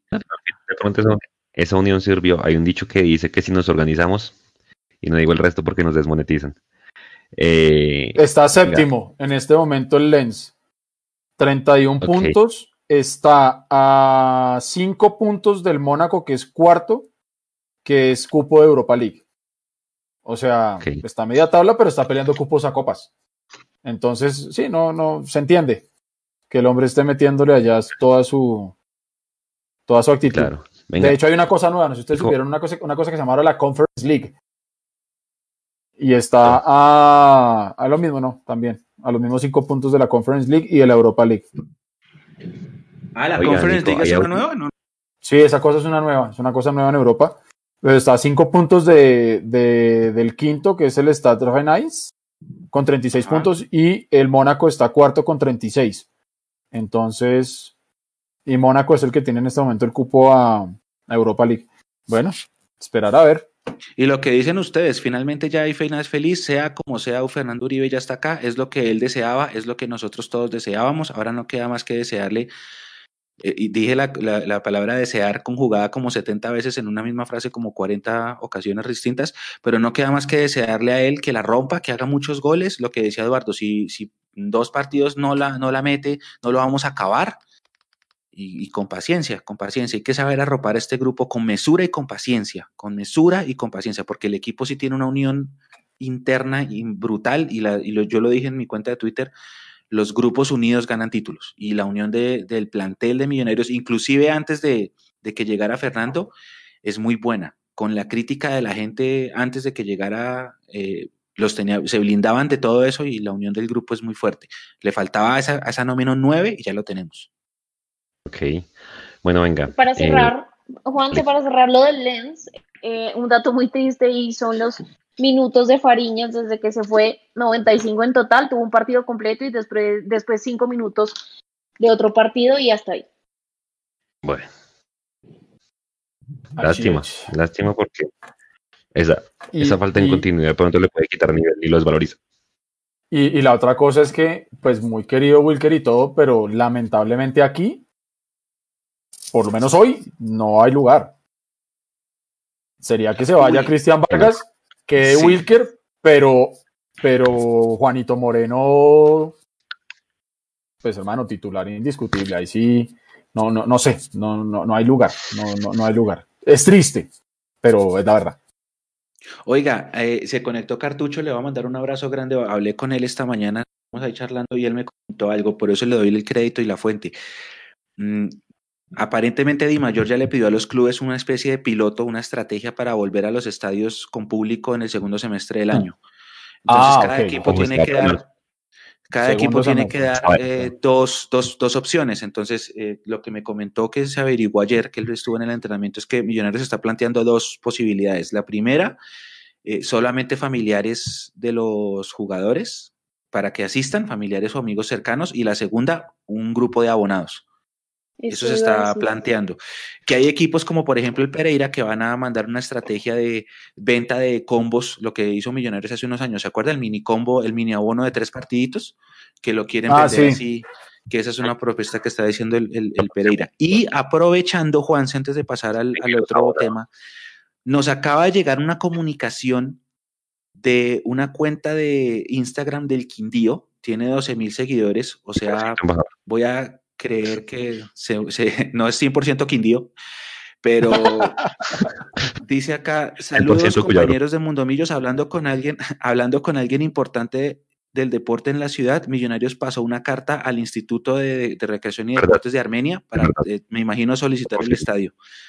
Eso nos lo dice una cuenta del Quindío. Eh, vamos a ver. Pero mire que yo me quedé pensando en algo. Si, si, si mañana se va a jugar, mañana no, el lunes, se va a jugar Equidad Nacional en Zipa, pues Zipa no deja de ser mala opción. Zipa está al lado de la sede de entrenamiento de Millonarios.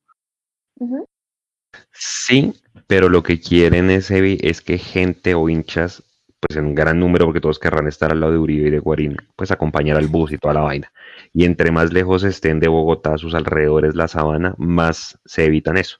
Por eso es que la opción es la siguiente. Manizales, Armenia y Pereira. El eje cafetero quiere Millonarios que sea su, su, zona más cercana para hacer los, dos partidos. Y no está mal, el eje cafetero no tiene pico de pandemia ni, ni alta ocupación de UCI. Entonces, y es un clima que, y es un, clima que medianamente se, se parece un poco a, a las condiciones normales de, de, la localidad de Millonarios en Bogotá. Porque nosotros habíamos planteado así hablando en borrador, no, que Ibagué, que está aquí cerquita, Villavicencio, pero pues es ir a, es ir a jugar de visitantes porque es ir a jugar en calor, no somos de calor. De hecho, está diciendo Cartucho que sí, que él supo que Millonarios podría jugar en Villavo, está diciendo acá en el chat. Mm, y un abrazo grande para Cartu. Y un abrazo grande para don Andrés García, que siempre, siempre, siempre está un de nosotros y nos dona. Dice acá, si Jader le hubiera metido tres al Envigado, no tendríamos a Uribe. Gracias, Jader. Eh, sí, Jader, eh, Jader hay porque mire, porque mire que estas, mire que esa es otra de las versiones que ha salido. Y es que, que si que después del partido de, de Jader con Envigado, que yo, yo adhiero a lo que dice Mara Paula, no podemos decir que el partido fue tétrico, pero de pronto no es lo que estamos necesitando para complementar el, el, el, el, volumen de ataque que queremos llegar a generar, de pronto no es lo que se necesita en este momento. Eh, entonces mucha gente decía eso, ¿no? Como, no, pues venga, después del partido en Vigado, Serpa se dio cuenta que sí necesitaba el 9. Entonces, bueno, en fin, reiteramos, versiones en mil, realidad es una, y es que Fernando Uribe llegó a su casa. Y eso sí, es sí, sí, eso es lo importante, eso es lo importante y no, no, podemos descuidar eso. Y como yo decía, Juanse, es que la gente sí está, hay gente, uno escucha de todo, de todo, que está muy viejo, que hace cuánto no mete un gol, que, que habían otras opciones en el mercado, que, que a veces nos, nos eh, emocionamos demasiado con un jugador que puede ser normalito, que no es un jugador top. Pues yo, respetando todas las opiniones, yo discrepo porque puede que no haya hecho gol hace dos años, pero, pero hay dos, dos, dos cosas. La primera, el sueño del hombre de querer volver, materializado ya por fin. Y el segundo, si lo que contó Gustavo Serpa es verdad, que se hace es un, un, pago por premios, pues el hombre va a querer matarse también por tener esos premios. Entonces hay que tenerle toda la fe. No, además, acuérdese que él nos lo dijo a nosotros en nuestra entrevista en junio, cuando él estaba en Brasil, que lo contactamos y hablamos con él, que él cumplió con Millonarios el sueño de ser goleador y tener su botín de oro. Ajá. ¿Usted no cree que él viene a buscar el segundo botín de oro también con Millonarios? Pero es que si, si, el jugador nos dice a nosotros, yo fui campeón en otros clubes, porque él fue campeón con Nacional, por ejemplo, creo que con Once Caldas también fue campeón. Él dice, yo fui campeón en otros clubes, pero acá tuve el sueño de ser goleador y eso no se me olvida nunca. No, mejor dicho, es que eh, yo me imagino que, el hombre se va a querer romper cada partido. Y son de esos jugadores, y para la gente que no la ha visto, de pronto en un ratico más ponemos ahí en el chat de YouTube el link a la entrevista que le hicimos a Fernando Uribe en junio del 2020 para que lo conozcan. Siéntense y oíganlo, porque realmente vale mucho la pena.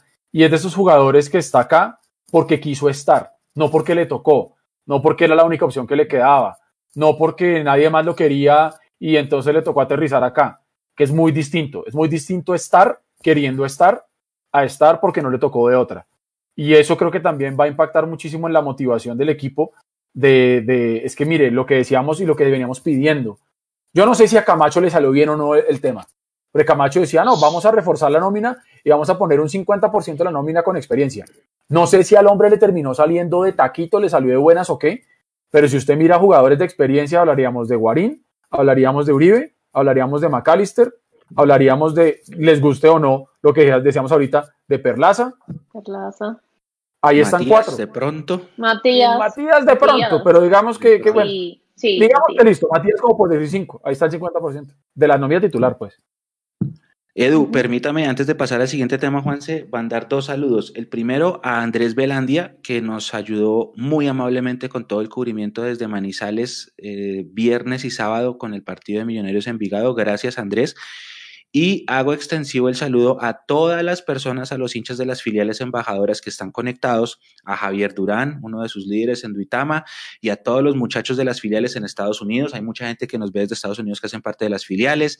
Eh, en Cali hay gente de las filiales, en Pereira, en Cartago, en el Amazonas, en, bueno, en todo Boyacá, Boyacá es Tierra Azul, en Villavicencio, a toda la gente de las filiales embajadoras un abrazo muy grande, un saludo. Ellos pusieron también un comunicado más o menos diciendo, sí, todo muy chévere que llegó Pero nosotros tenemos que seguir exigiendo y vamos a seguir tratando de buscar a Pep Ugurlian por nuestros medios. Así que para toda la gente de las filiales un saludo grande y sigan, sigan por ese, por ese camino. Uno, ya se dieron cuenta que si uno exige que si uno lo intenta, las cosas se logran. Así que un abrazo grande a todos.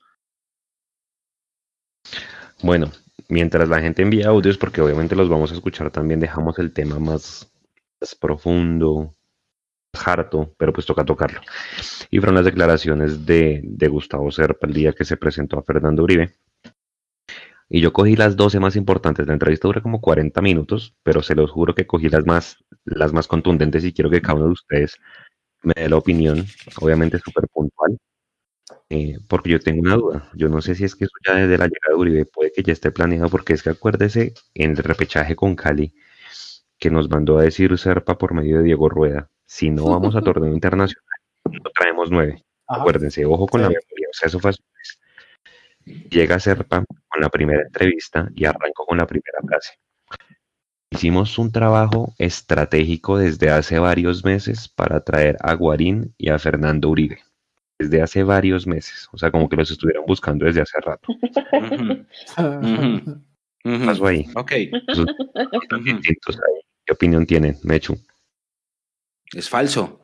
Es, es, que eso, ¿usted se acuerda, se acuerda de esas, eh, esos tipos que tocan una flauta y sale una serpiente así del, del, de la vasija? la serpiente, la serpiente es la hinchada y el, y el, y el que toca la, la, flauta es el máximo accionista o el representante del máximo accionista. Es el flautista de Hamelin. Y sale la, la culebrita ahí a bailar es verso. Mire, estoy buscando, porque Juanse, gracias por el ejercicio. Hagan, analicémoslo cronológicamente.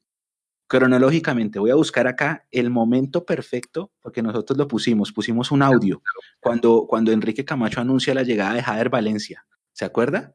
¿Eso no fue cuando salió a decir que nos alcanzaba la nómina? El 3 de enero. Eso. Ajá. es que lo estoy buscando, porque es que él dice, él dice, Fernando Uribe es un jugador muy querido, pero no, en este momento no. Es de la casa, pero no. que queda cerrado con Jader. Sí, sí, sí. Exacto, suficiente. Él, lo dijo el 3 de enero. Mire, acá está. ¿Qué opinión de ese? Pues, aquí está, acá está. 3 de enero. Fernando Uribe es un jugador muy importante de la casa que siempre ha querido volver a vestir estos colores del equipo. Pero hasta ahora creemos que lo que tiene Alberto Gamero en el frente de ataque es suficiente. Vuelve Jader Valencia. sí. Afortunadamente tenemos memoria. Eso es verso. Si me hubiera tomado haciendo así, habría quedado como el gif de la vieja esa que escupe. Así, weón. Brutal, porque verso, verso, y así como decimos mamando gallo, mienten, mienten como la guardia, viejo. Declaraciones textuales, 3 de enero. Ok. No, no sé si ustedes han visto una serie que se llama Supernatural, que es de dos hermanos que cazan monstruos y fantasmas y demás, y ahí sale una especie de monstruo que es un shapeshifter, algo así, y él puede convertirse en lo que quiera. Y eso es para mí eh, ser padre realmente Camacho, un shapeshifter que se acomoda la situación y si algo pasa, ah, sí, sí, nosotros teníamos planeado que la cantera iba a ser el futuro de este equipo, si llega un jugador porque los presionaron, lo planearon hace meses, si eso no se hubiese dado, era algo que también habían planeado hace meses porque es que Jader es un jugador estratégico que ha pedido el técnico porque les han traído los jugadores que quieran. Entonces nosotros nunca vamos a escuchar algo negativo que vaya en contra de ellos. Siempre es lo que, lo que estamos viniendo. O sea, ellos tienen un discurso montado y están súper acomodados a lo que pase. Siempre van a caer bien parados en esas declaraciones. Y ojo, y ojo, eh, Juanse, que eso fue 3 de enero, ahí todavía no había pasado lo de la carta. Eh, y nosotros tenemos que contarlo, nosotros teníamos contacto con el representante de Fernando durante todo este tiempo de las negociaciones y, y la, la, cuando lo buscaron fue realmente el día ese que de la supertendencia aquella y, la verdad le ofrecieron algo muy bajito como para salir del paso, pero no había en ese momento no había interés de traerlo. Entonces, verso, Juanse, siga. Apreciaron salario promedio de equidad, dicen por ahí. Bueno, voy a leer tres más y le damos paso a Nico para que tire audios y vamos con las más buenas después, del, después de comerciales, después de la tanda de audios. Dice, esta le gusta a Eduardo, padre bolas. Dice, todos los años, todos los años hacemos lo mismo con la intención de ser campeones. Cada año, cuando conformamos la nómina y definimos los objetivos. Primera vez que nombra objetivos dentro de las, la entrevista, que la nombra como 10 veces la palabra objetivos. Eh, ¿Ustedes creen que realmente Gustavo Serpa todos los años arma la nómina con el objetivo de ser campeón? No, otra vez, miente, miente descaradamente. es decir, es que, es que en serio, mire, a mí lo que me, lo que me ofende, ellos tienen, están en todo su derecho de decir lo que quieran, ¿ok? Lo que me molesta es que crean que en serio uno es eh, un bobo que no, que no tiene, digamos que eh, una mínima capacidad de análisis para, para, para oír y entender lo que nos están diciendo. A mí no me vengan a decir que ellos todos los años han conformado un equipo pensando ser campeón.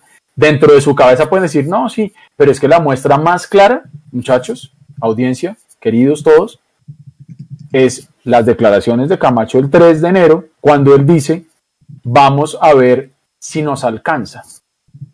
Entonces yo me preguntaba en, en mi espacio de opinión, Sonidos del Silencio, señor presidente Camacho, si nos alcanza puntualmente, ¿para qué? O sea, ¿cuál es ese objetivo al que usted dice que si nos alcanza? Si nos alcanza para llegar a fin de mes, o si nos alcanza para entrar a los ocho, o si nos alcanza para ser campeones, o si nos alcanza para torneo internacional, o si nos alcanza para ser un Envigado, o si nos alcanza para levanten a patadas de la, la hinchada. O sea, si nos alcanza puntualmente, ¿para qué? Era mi pregunta. Entonces, cuando a mí me dicen que no, que sí, que estamos armando el equipo para ser campeón, yo no he visto nunca voluntad real de que este equipo quiera recuperar la gloria deportiva en manos de esos personajes. La verdad. Ahora, reitero, porque yo trato de ser muy objetivo.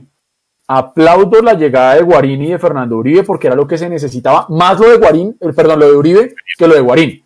Porque haciendo el ejercicio de, de, de la nómina para, para Boyacá Chico, yo no puse a Guarín, por ejemplo. Y no por la forma como está y lo que sea que hemos hablado, sino porque yo me di cuenta que hay otros jugadores que pueden estar mejor y comprobé lo que veíamos hablando acá, que a lo mejor no se necesitaba, pero no importa, ya está y chévere.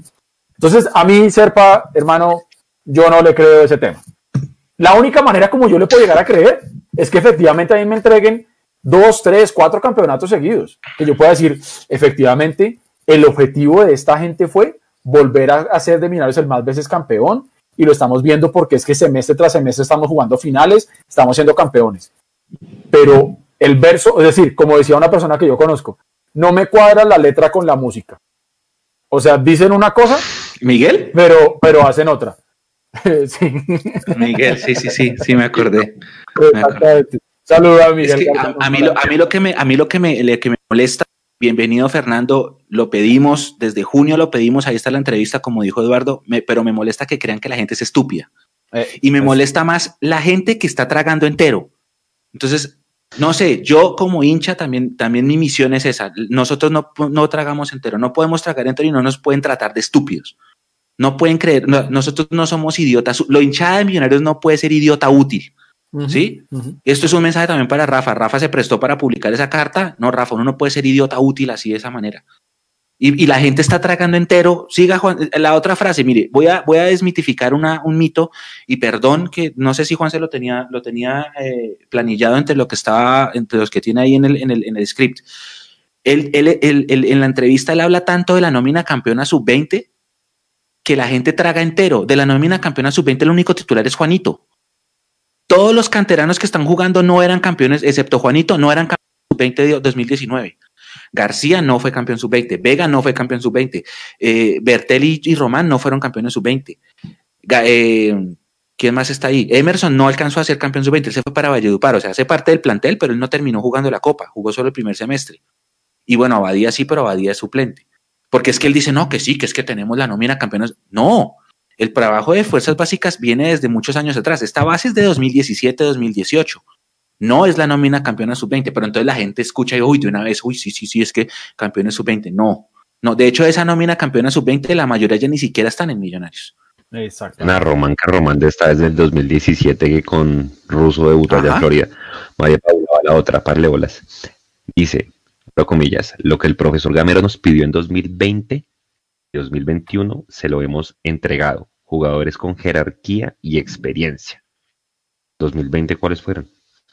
¿Cristian Bonilla?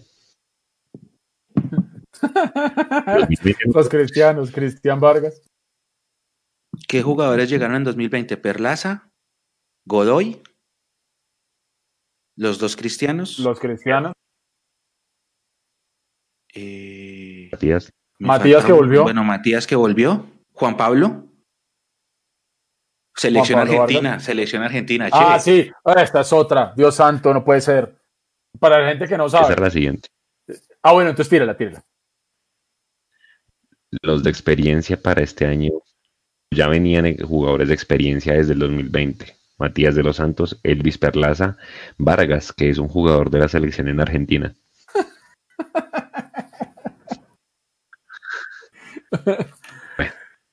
Ah, el, regreso de Chicho, el regreso de Chicho, eh, Juan, eh, Juan, Carlos Pereira. Oh, Chicho llegó Están preguntando en 2019. Chicho, ah, Chicho volvió para el segundo semestre de 2019, sí, Eh, están diciéndome que, que si Cleaver fue campeón, sí, Cleaver sí fue campeón de ese equipo sub-20. Sí. Nos quedan seis frases buenísimas. Es que, es que yo sí no sabía que nosotros teníamos, nosotros teníamos un defensor de Argentina. Realmente yo soy muy mal hincha de Millonarios. Debería haber sabido eso, lo siento. No sabía que Juan Pablo Vargas era de la selección argentina. Qué mal. Soy un papelón, me retiro. Bueno, nos quedan las mejores frases para después de, los audios de Lenico y venimos con los audios para cerrar. De las otras listo, frases. Listo, Vamos con audios. Llegaron varios audios, ya están filtrados. Gracias a los que participaron. Si no sale su audio es porque llegó muy recientemente y no lo alcanzamos a filtrar, pero hay varios. Vamos con esta tanda de audios. ¿Qué tal chicos? Les habla Cristian Quería decirles o preguntarles más bien, ¿ustedes qué esperan de Fernando Uribe para no considerar un fracaso su regreso a Millos, del cual todos tenemos una expectativa súper alta? Esto no tiene ninguna connotación negativa, sino solo quisiera entender para ustedes cuántos goles al año o por semestre esperan de él para entender que cumplir las expectativas de la hinchada millonaria que está muy ilusionada con, con su regreso a casa. Buenas noches y saludos. Buena pregunta. Si quieren responderla ahí rapidito cada uno. Mínimo 12 goles, que fue lo que hizo el Chicho, que no es 9. Yo le voy a decir un número mágico, 16, porque vamos por la 16. Mechu. Mapi. Oye, más ya, hizo Mapi 15 en el 2015. Mapi estás en mute. Perdón la lentitud. Yo decía que 15 los mismos con los que se ganó el botín de oro. Yo con que haga 10 me, me, doy por bien servido. Porque necesitábamos 10 goles en la nómina.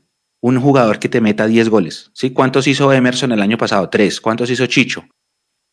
10. Si usted va sumando, creo que ahí necesitábamos 10 goles.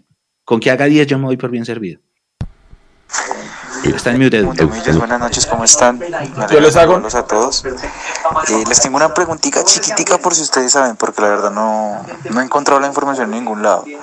¿Ustedes saben cuándo actualizan inventario en la tienda de millonarios? Porque, bueno, se están acabando rápido las camisas en mi localidad de cuarentena por mi parte me toca salir a medírmela porque no sé si me queda la M o la L todavía. Entonces eh, necesitaré ver, además que no solamente voy a comprar eh, la camisa local de visitante, sino el busito, porque prometí que si llegaba Fernando Uribe y, Freddy Guarena al tiempo, pues lo compraba. Pero en este momento no, no hay inventario de mi talla. ¿Ustedes saben si eso cada cuánto lo actualizan o cómo es la vuelta ahí? Gracias. Vea, eh, al amigo que nos acaba de mandar el audio, eh, hay diferentes formas de entrar en contacto con las, con las tiendas de millonarios. Usted puede entrar, creo que a la página y usted encuentra diferentes números de WhatsApp que, que son de cada una de las, de las tiendas.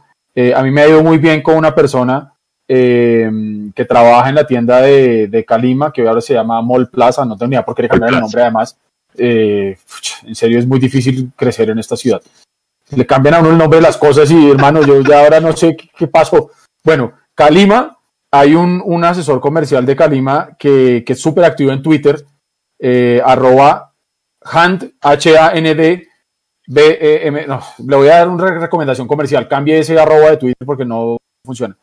Em, la, vamos a ponerlo ahí en el, en el chat de YouTube, ahorita Nico se lo paso, porfa para que la gente que tenga de pronto dudas de ese tipo de cosas o quieran hacer compras de la tienda, lo que sea, usted puede comprar a través de, la tienda y eh, lógicamente por cuarentena, si lo que usted dice, se la puede mandar a su casa y paga 9.500 pesos por, por el envío a través de Servientrega. Y seguramente usted con él podrá entrar en contacto para preguntar el tema de los inventarios, cuándo les va a llegar XY, si a usted ya no le queda la M o la L por efectos cuarentena y, y, y la que se ha comido y demás. Entonces, ya vamos a poner ahí en el, en el chat em, el arroba de, de, la persona que trabaja allá en, Mall Plaza para, para que puedan entrar en contacto con él y, le pregunten las cosas que quieran de, la tienda. Mira, acá le respondieron, le cambiaron el nombre porque se fueron 14. ¿Porque se fueron, de la 14. ¿Porque se fueron quiénes? Los inversores que, del Valle y la 14, que eran los dueños de... Allá en Cali también hay un Calima. Entonces por eso le cambiaron el nombre. Ah, bueno, bien, muchas gracias. Sí, porque, bueno, sí, ok, gracias, bien, chévere. Listo, para. Continuamos. ¿Hay más Sí, hay más audios. Yo, yo para complementar a Edu, eh, yo iba siempre a la tienda de Santa Fe, porque es la que me queda más cerca, pero como cerró desde hace varios meses, pues con mi hermano vemos, eh, ya nos estamos empezando a acostumbrar a Floresta. Y este es un momento para agradecerle a las, a las niñas que trabajan allá, porque primero la amabilidad que tienen es brutal. Y segundo, el chat de WhatsApp con, con la tienda de Floresta es perfecto, es perfecto. Ellos en, la cuenta de WhatsApp en los estados van poniendo lo que va llegando y cualquier duda que uno tenga le responden, pero enseguida. O sea, yo sí tengo que felicitarlas a, las, niñas que trabajan en, Floresta porque, uy, la amabilidad que tienen, la atención al cliente que tienen allá es excelente, excelente. No sé si les sirva a todos, no sé si les sirva a todos, venga, les busco el número, no sé si les sirva a todos, pero a mí, pues como es la que me queda más cerca, es Excelente. Felicitaciones a todas las personas que trabajan en la tienda de Floresta porque hacen un trabajo monumental. De verdad, muchísimas, muchísimas, muchísimas felicitaciones. Voy a buscar el número. Permítanme, permítanme, acá está. El número es el número es 316-778-7147. Voy a ponerlo acá en el chat. Listo, mientras, mientras Michu lo pone, sigamos con audios. Por favor. Buenas noches, Mundomillos, desde Palm Beach. Mi nombre es Ricardo Parra, feliz porque por fin tenemos equipo para pelear el título. Una cosa es muy diferente ya con el Uribe y Guarín en forma que con el equipo solo de los canteranos. De pronto, pues se les ha dado muy duro las directivas, pero bueno, ya era hora que hicieran algo y lo hicieron. Así sea que los jugadores se han bajado también. Pero no crean, ya, ya, ya tenemos equipo. Equipo para pelear y pelear de frente. Saludos. De verdad que estoy muy contento. Ya era hora que tuviéramos un equipo para pelear. Estos millonarios. Y yo estoy seguro que vamos a seguir por la 16 y 17 de una vez. Toca apuntarle a todos, muchachos. Buenas noches y gracias por el espacio. Un saludo a todos los embajadores y embajadoras de Mundo Millos. Por fin comenzamos a hacer las cosas bien jugadores de jerarquía con calidad, una buena base, trabajo. Hasta un momento todo perfecto. Creo que la publicidad que se está haciendo millonarios con esos youtubers también es buena. Salió de la nada, pero mm. es buena. Y por último, para valorar las gracias que le dieron a nosotros los hinchas por comprar sus, los productos de Millonarios. En el live anterior dijimos que no se habían dado las gracias de nada, ni por los abonos ni nada. Hoy fue una piedrita para ese impulso que tenemos. Un abrazo. Es verdad. Respecto al contacto que hubo con los youtubers españoles, la verdad es un palazo y realmente hay que agradecerle a la persona que hizo la donación con Auronplay la primera vez. Esa persona que decidió hacer la donación y, que Auronplay mandara el saludo para millonarios, creó, creó una bola de, de, de mística ahí con los, con los youtubers, la gente se movió mucho con el tema, fue divertido para que yo disfruté mucho el tema. Entonces yo, yo quiero buscar el arroba o el, o el, el user de, de esa persona y tenemos que agradecerle porque creó algo muy positivo para Millonarios. Muy positivo. Yo no tenía ni idea quién era ese man. Cuando yo vi Auron Play, yo pensé que eh, habían querido escribir Iron y pensé en Iron del Valle y dije, uy, que los escribieron mal. No, yo soy un papelón, o sea, yo, yo, soy, pues, de la generación de, yo soy de, Nintendo, Mario Bros y cassettes, viejo. O sea, no tengo ni idea quién es ese man. Pero ya investigué y es un crack. Y qué bueno que se ha logrado, ¿saben? Para los que no sepan, un, un youtuber español eh, que es el streamer número uno en este momento en el mundo, que mueve más de... ¿Cuántas personas en Twitter tenía nomás, Mechu? Nueve Casi mi- tiene millones, 9 una millones en Twitter, tiene 7 millones en Twitch, tiene más de 20 millones en, en YouTube. Mandó un saludo a Millonarios y eso generó un- una bola de, de, de movimiento muy grande hacia Millonarios, tanto que los hinchas de Millonarios reaccionaron y volvieron a llamar la atención de, de este personaje, entonces fue un- una experiencia grata. Continuamos. Y que también aquí están escribiendo que, que también mandó bloquear a un man de Santa Fe, creo que entró por ahí o alguien. Sí, sí, no, Entró a y, es un crack. y él mandó a bloquear a todo el mundo porque él dice que nosotros le caemos. Yo, me- si me permiten, voy a tirar un comentario ácido y, perdón, no les va a gustar y me van a, me van a empezar las insultos. Eh, no me gusta que, la, que Millonarios sea conocido por un par de youtubers. Millonarios tiene que darse a conocer por sus resultados deportivos. Fin del tema. Es verdad. Verdad. Venga, parece- sí, Nico, y más o sí, es mercadeo gratis, como dicen, pero, pero esa no es la forma de que Millo se, se dé a conocer. Perdón por ser anti-Auron o lo que sea, pero no. Pero no. tampoco es malo, Mechu, tampoco No, es pues, malo. Sí, sí, se dieron a conocer, pero exacto, por la, exacto, no, no, es per- para, la- para ellos es perfecto, pero, pero si usted, si usted va a Argentina y pregunta por, por millonarios, la gente no lo conoce, lo conocen los abuelos, pues por Di Stefano y, y Rossi y ellos, pero los jóvenes no. No, pero, pero, pero fin, por ese tema. Era, era un comentario nuevo- personal mío, yo ahorita, ah, me ha hecho Mamillos, habla José desde Bogotá. Eh, felicitarlos por su fantástico programa, los sigo en todas las transmisiones. Eh, quisiera de pronto opinar respecto a las exigencias que tiene el equipo este año. Me parece que hay que bajarle un poquito a, a la presión hacia el profe Gamero y el grupo. Sí, Millonarios es un equipo grande, obligado a salir campeón y ganar todo lo que juegue, pero eh, tenemos que tener en cuenta que la base es un grupo joven, que llegaron dos refuerzos de, de nivel, pero por lo menos Guarín no está en forma. Eh, Uribe viene de una para pues relativamente importante.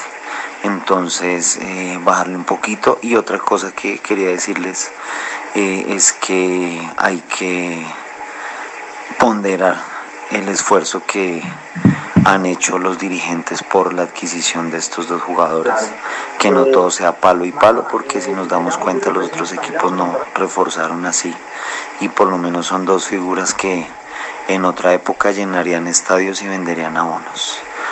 Saludos, Dios los bendiga. Saludos Mundo Millo desde Cartagena, aquí escuchándolos atentamente. Saludos también a Cartucho Fútbol. Y nada, sobre lo que están hablando de- del tema Serpi Camacho, como ya lo dijeron, son unos encantadores de serpiente y unos mentirosos. Y los medios oficiales que tienen, las cadenas que tienen, porque hacen parte del grupo Amber, otros mentirosos más como lo que dijo César Augusto el- en el programa del 18 de enero, que Camacho era el mejor presidente del, del fútbol colombiano, que, lo, que, los éxitos no se medían en, en títulos, sino en otras cosas que hacía Camacho. Claro, si lo vemos desde el punto de vista para Amber, obviamente Camacho el mejor para ellos, pero para nosotros los hinchas queremos más, queremos fútbol. Saludos y buenas noches, te las dejo ahí. Muchachos, apareció, el hincha, se llama. Andrés Riaño. Señor. Ahí está, lo comentó en YouTube, Andrés Riaño Suárez. Sauronplay para el saludo. Usted lo estaba pidiendo. Toca, Andrés, si quiere, eh, mándenos por, por interno algún dato de contacto. Nico se comunica con usted a ver, porque es importante que cuente esa, esa hazaña. Si todo el mundo está tan contento, pues todo fue obra suya, Andrés, así que gracias. Eso es verdad. Nico, ¿nos queda alguno para seguir con las frases de nuestro Sí, señor. señor presidente? Ah, espere, ah, están diciendo que cuando llega, que cuando llega la camiseta. Lo, lo que yo sé es que Millonarios se contactó ya con el, con el youtuber para coordinar todo eso. Si el youtuber ya contestó o no, eso sí no lo sé. pero sí se hizo la gestión para tratar de mandarle la camiseta. Mira, acá la gente está pidiendo que llevemos al programa a Riaño. Sí, lo invitamos de una. Nosotros, nosotros quisiéramos, quisiéramos, y me tomo la vocería porque lo hablamos, y me disculpan si hablo en nombre de ustedes, pero eh, sería chévere eh, si junto con la camiseta que le va a enviar el equipo a, a Auron Play, me, cuesta, marica, decirlo, eh, le, le, manden una cartica, ¿no? Con millonarios, de quiénes son otros, todo el cuento, ¿no? O sea, un detalle de fina coquetería, no es solamente mandar la camiseta, sino aprovechen muy bien hacer esas relaciones públicas y, y, mándenle ahí una reseñita de, de quiénes millonarios o, o quiénes éramos y quiénes estamos pretendiendo ser o algo así. Esa es una buena idea, esa es una buena idea, porque es que hay un audio en el que él dice como, ¿se están metiendo con millonarios? Yo la verdad no conozco nada de ese club, pero me pero son muy majos. Sí, entonces hay que decirle, venga, sí, somos remajos, pero venga, le cuento una historia de este club. Este club fue el más grande del mundo en alguna época, ahorita ya no. pero sí, claro, es más, no sé si toque, Nico sabe más que yo, se pagan unos bits o qué sé yo, pero sí, que le, o, en serio, si alguien le enseñen ¿Qué, ¿Qué, es esto? O que se, mundomillos.com slash historia. Ahí está el recorrido de nuestra historia en, en, en varias notas, que se, que se la muestren, por ejemplo. Sí, que sí, que sí, sí, que la gente millonario es el que esté coordinando eso, sea comunicaciones o sea el que sea que lo esté haciendo. De pronto que reciban esta amigable recomendación y le manden ahí una cartica con, con la historia de Millonarios para que él entienda un poquito quién, quién es Millonarios. no solo somos majos, sino que fuimos los mejores del mundo y Alguien, alguien puso que quería ver un libro de Mundomillos contando nuestras aventuras en los diferentes estadios del país. Esa idea es buenísima. Esa idea es buenísima, pero necesitamos que la pongan en la encuesta. Pongan en la encuesta, por favor. Está bueno, está bueno eso, sí. Listo, o sea, alguien estuvo preguntando, Mapis, ¿no? Mapi, ¿alguien estuvo preguntando algo, algo de Estados Unidos? ¿Te suena? Sí, ahí Ojeda dijo, muchachos, una pregunta, ¿no eran ustedes los que estaban con Camacho entregando boletas a las afueras del estado de Boca Ratón en el partido contra América en esa Florida Cup. No, no, no, no, no. Nosotros estábamos. Ese, ese, partido de, de, América, Mapi y compañeros y oyentes, eh, se, jugó, se jugó el 6 de julio, fue un sábado. Entonces todo el mundo hizo como planes de la hinchada en Estados Unidos, hizo como planes de, de de concentrarse antes, tomarse unos traguitos, unas politas, un asado y arrancar para el estadio. Entonces a nosotros nos invitaron a donde unos hinchas de Florida que hicieron un, asado.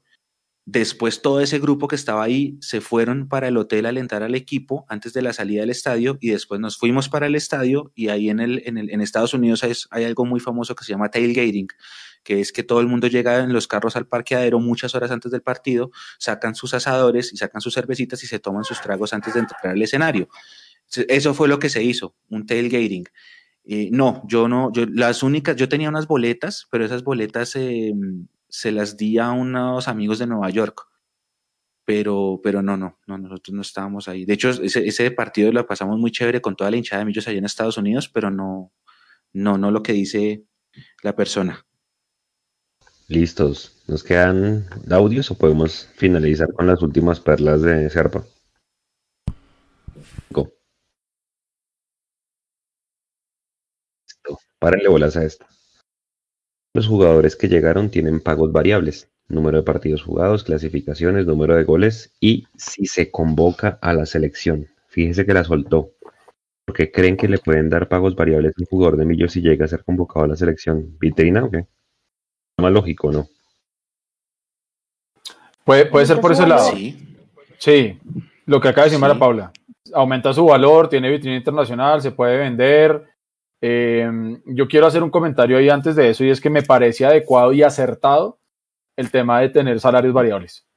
Eh, seguramente, seguramente eso lo estuvieron revisando muy bien y lo tendrán muy bien amarradito internamente el proceso y todo porque eso, eso trae también su, su, riesgo, eh, de alguna u otra manera, es que si a cualquier delantero, para no poner un nombre, le dicen que si hace 10 goles, le suben el salario de 1 a 2 pesos y lleva 9 goles, eh, pues no sabemos qué tanto vaya a soltar la pelota. Entonces, eso tiene que ir amarrado no solamente a objetivos individuales, sino a objetivos grupales. Pero a mí me gusta ese tema de, de, los objetivos y de los y de las de las mediciones variables para el salario me parece chévere. Eh, y, y, y, yo no, yo no, me parece interesante que han mencionado la selección Colombia, que sabemos que nos tienen a nosotros eh, ninguneados. Eh, porque hemos tenido muy pocos, poquísimos jugadores que, que han merecido selección, eh, pero eso no quita que, que, sabemos que cuando los hemos tenido, pues no los han llamado, ¿no? Ahí hay una respuesta, yo se la envié a, ustedes ahí en el chat, y es de Macalister hablando de eso, por qué Millonarios no lleva jugadores a la selección y por qué los bogotanos no van casi a la selección. Entonces después la podemos poner. Eso, maravilloso. Y, en resumen, ¿por qué es Mapi? Pues, por varias cosas, o sea, lo explica muy bien, ahí lo volví a poner en el grupo si quieren, dura un minuto y 57 segundos, no sé si Nico me puede ayudar ahí, ahí poniéndola. De hecho, él hace, o sea, dice de Millos, pero hace la analogía con el jugador bogotano. Y es que usted mire, jugadores bogotanos no es que hayan muchos en la selección. Porque Fabián Vargas fue el único. Ahí nombraron como, como cuatro recientemente. Mientras Nico busca ahí, hay otro. Este es para chuparle bolas. Dice, ah. necesitamos, necesitamos unidad de los hinchas. Hay gente que prefiere que nos vaya mal para que hayan cambios en el equipo. Hay gente que prefiere que le vaya mal a Millonarios para que le vaya mal, para que hayan cambios, dice Serpa. Yo creo que hay gente que no quiere que le vaya bien a Millonarios a cobrar. Esa sí es de toda la vida. Gente que desea las derrotas para salir a cobrar, así se los dije. Mm, mire, es que más abajo hay una Juanse que dice que es que cosas inmorales, ¿no? Eh, las, las protestas ah, inmorales. ahí le tiró el vainazo a la carta. Ahí, le ahí se claro. Ahí se notó, se le notó que estaba dolido por lo de la carta. Le dolió, exactamente. Y la carta nos hizo para que les doliera o no. Qué bueno que se han despertado. Claro, qué bueno que es que ahí lo dejó ver. Aquí estamos todos para construir. Lo que pues pasa es que en qué momento, en qué, momento ellos pensaron que somos los enemigos públicos. Que por criticar y por decir las cosas de frente. Porque aquí cuando se ha criticado, y hablo yo, cuando yo he criticado, yo no me he inventado una sola palabra de lo que he dicho. Entonces, si ahora se están sintiendo que, que, que, el monstruo de la hinchada se despertó, maravilloso. Si les va bien a los jugadores, si somos campeones, nos va bien a todos. Y ustedes como, como gerentes de esta compañía van a poder decirle al señor Pep, donde sea que esté en este planeta, decirle, señor Pep, le cumplimos, salimos campeones, el equipo va a ir a copas, estamos recibiendo plata, X, Y, Z. Entonces, a mí que no me vengan a decir que son cosas inmorales. Inmorales es salir a hacer otro tipo de vainas que las vemos en este país todos los días en todas las instancias de este país. Inmoral es que tengamos un plan de vacunación que no tiene fechas, por ejemplo. Inmoral es que tengamos vacunas que llegan a Colombia hasta diciembre. Eso es inmoral. Pedir un equipo de fútbol no es inmoral. Jodamos. Exactamente, exactamente. Ahora, que la gente quiera que le vaya mal al equipo para pedir que, que haya cambios, no creo sé la gente que, porque críticos hay todavía y hay gente que, que, seguramente no quiere que Uribe haga goles para salir a decir que yo les dije y tengo la razón y eso, porque salir a cobrar es lo que yo sí creo que pasa. Pero que nosotros o que la gente esté queriendo que el equipo no gane para pedir la salida de la alta gerencia de azul y blanco, no. No, o, o bueno, no creo que habrá alguno, pues, pero debe ser una minoría. Y sí, ahí, ahí con ese pedacito de lo inmoral se le notó que esa cartica de 14 mil firmas lo asustó.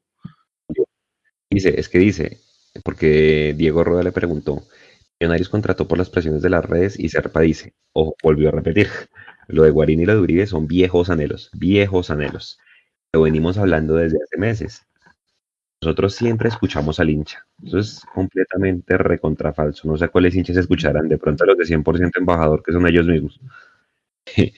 Lo que pasa, eh, Juan, es que ellos tienen una reunión comité de hinchas, ellos a veces hablan con barras y a veces hablan con los socios minoritarios. Alvarito está escuchando, si Alvarito está conectado, me puede aclarar para no decir yo mentiras. Ellos tienen reuniones con, algunos comités de hinchas, pero pues es una minoría. Es una minoría. Pero no, no, no. Nada que ver. Ahora. Y se quedan. Dele, dele, dele, dele. Tres. Los que quieren alguna vez preguntaban cuánto vale Millos. Serpa dice, hemos invertido en seis años casi 100 mil millones de pesos. A los que quieran preguntar cuánto vale Millonario, seguramente de ahí para arriba va a pedir Amber Capital el día que quiera vender. Y no es que siga capitalizando, que es lo que va a pasar. Bueno, la que, la que quiere escuchar mucha gente. Alguna vez hablé con Falcao. Venga, dependerá única y exclusivamente de él. Yo realmente no me hago ilusiones con eso. Ustedes sí. A todos nos encantaría verlo, pero. ¿Cómo hablaría? ¿Qué le diría? Le diría hola. ¿Qué habrá dicho? Ah, sí. Usted, usted- ah, ¿Cómo habrá sido ah, esa conversación, Eduardo? No, además que él dice, no, yo hablé con él, no recuerdo bien cuándo, si cuando él iba para Mónaco o si cuando iba para Turquía. A ver, hermano, estamos hablando de unos momentos muy diferentes, pero bueno, lo que sea. O Eh, se confundió como confundió Juan Pablo Vargas con argentino. Uno nunca sabe. Exacto. Algo parecido a Falcao de pronto. de pronto está hablando con Falcao, sí. Eh, y, claro, pues lo dijimos al principio, él puede salir a decir, yo ya dije que sí, que yo sueño con Falcao y que no sé qué. Yo no creo que Serpa sueñe en serio con Falcao. Yo no creo, honestamente, que sueñe con Millonario Deportivo. Porque si usted soñara con el equipo y soñara con los títulos, actuaría en consecuencia. ¿Sí? Entonces esto que al final le tira la pelota y le dice, no, pero al final eso, lo- eso depende del jugador.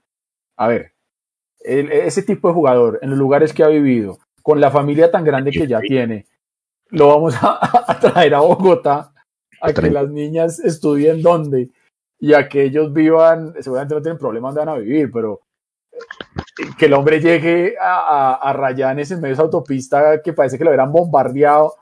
Eh, no, no, o sea, no, no, no, no creo que, no creo que pase, la verdad, o sea, no creo que, o sea, no, no creo que pase, es decir, no, pues, ahora, lo digo yo acá, y como dice Juan, esto queda grabado.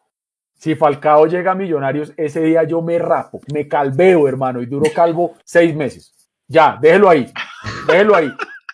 Aquí en mi casa me matan, hermano, pero déjelo ahí. Una semana. No, eso sí no, no, eso sí no lo lograría porque creo que mi sistema nervioso colapsaría. colapsaría un poco mi sistema nervioso, pero, pero déjelo ahí. Si Falcao llega a Millonarios, yo me rapo, me calveo y duro seis meses calvo. Me matan, pero no importa. Quedan dos frases, párale bolas a esta. esta. Esta es para Eduardo, a ver qué tanto se cumple. Vamos a ver, esto que ha grabado y sobre todo el señor Serpa. Dice que en se me diciembre está calentando, me está calentando, Juan, que me está calentando. ya tuvimos ofertas por Cleaver, Emerson Rodríguez y por Andrés Román en diciembre, pero queremos tenerlos para lograr los objetivos. ¿Será que eso sí se va a cumplir? ¿Será que sí se quedarán a hacer un proceso o ahorita en diciembre arrancan a venderlos? Eh, yo quisiera pensar que. ¿Cifras? Yo, yo, yo quisiera pensar que, que, que realmente se les va a respetar el proceso, porque Millonarios ya ha mostrado que cuando saca jugadores no se pueden consolidar afuera. Mire, Jaro Santiago. Mire, Jader, hermano. o sea, lo tuvimos que recibir de nuevo, viejo. ¿sí? Eh, yo quisiera pensar que no, que, que, que, que no sea así, que realmente se, porque yo le digo una cosa, pensando que seamos campeones, que logremos Copa Libertadores para el otro año, a la Libertadores tocaría ir con esta base que nos llevó allá. No es baratar el equipo para llegar a la Libertadores. De acuerdo. Y después sí, porque en la Libertadores se van a poder valorizar. O sea, si un Román tiene, si es campeón en Colombia, va a Libertadores, nos va bien en Libertadores, esos jugadores se van a poder valorizar. Entonces, yo creo que ahí sí sería cuestión de tratar de aguantar un poquito. Pero como por la plata baila el mono, pues no sé. No, yo sí no me voy a calviar. Eso fue Eduardo. Yo no, porque ya están diciendo que yo también, no. No, Ay, y, el- Dios y- mío. y- y, hermano, a esos jugadores toca trabajarles mucho primero la, la parte psicológica. Fíjese lo que está pasando con los colombianos en Argentina, con Carrascal, con. Campuzano, con Fabra. Lo de Son Villa. muy buenos. Lo de Villa. Pero, pero vea que eso, eso que usted dice, Edu, es muy River, importante. Juanse. ¿Cómo? Nombre a los de River también, se le salió el Bien. ahí, el dice, Dije no, Carrascal de primero. no, no, no, ¿qué es buenas esto? noches. No, Vea, no, lo que dice Edu es bien importante y es que, listo, vamos a Libertadores, hay que ir a Libertadores en el 2022, pero hay que mantener la base, pero reforzarla. Fíjese lo que, fíjese, casi acabo, ya casi acabo. Fíjese, fíjese lo que, fíjese lo que pasó, fíjese lo que pasó Mechu y Eduardo en la Libertadores del 2013 y del 2018. Es que por mantener la misma nómina, pues fue como un zapato en la fase de grupos. Y por mantener a Huérfano en el proceso, por mantener a Elícer, hay que reforzarlos con jugadores de quilates. Porque acuérdense que muchos pensábamos que, ¿se acuerda que decían, no, es que a, a, a Duque lo está siguiendo Boca? ¿Se acuerda cuando fue, fue a jugar Ay, Millos en, en Avellaneda? Sí. Hermano, si Duque hubiera sido el jugador que prometieron, y sé que se me va a venir todo el mundo encima. Pero si Duque hubiera sido el jugador que prometieron, estaría en lugar de Campuzano ahorita en Boca Juniors. Que eran los dos, o era Campuzano o era, o era Duque.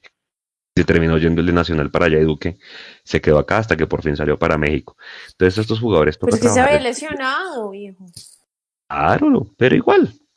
Ah, volvemos a lo mismo. Le llegó la lesión y, apareció otro. Entonces el bus le pasó, ya, terminó en México. Yo le pido a Dios que Duque la rompa en México, porque mire este muchacho Alex Castro que acaba de contratar Nacional. Jugó México, duró un año y también le tocó devolverse. Harold Santiago Mosquera, MLS, le tocó devolverse a Pachuca que lo recibió. Eh, Omar Vázquez, le tocó devolverse a jugar por allá con Llaneros. Wilberto Cosme, lo vendí, bueno, no sé si lo vendimos, no creo que se fue libre y tampoco le fue bien en México.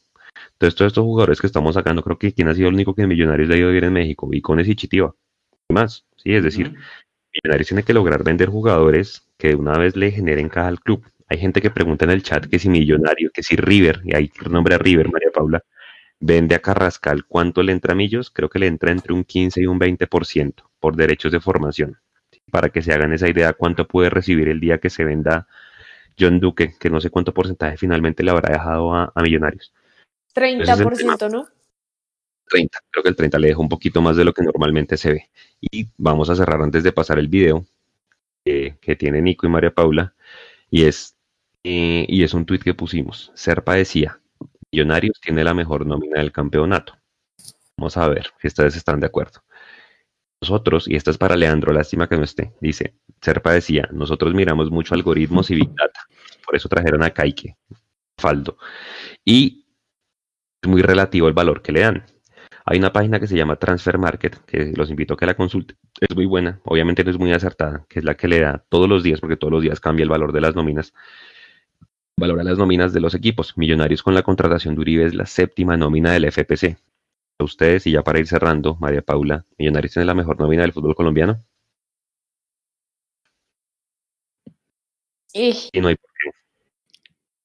No sé si la mejor nómina, porque hay que pensar también en la banca y en todos los recambios que se tenga. Yo creo que está dentro de las tres nóminas y antes de eso le digo que mm, sobre Carrascal es el 5% porque es el tema del mecanismo de solidaridad, Juan, sin ningún 20% ni nada, es el 5% en una futura venta de Carrascal.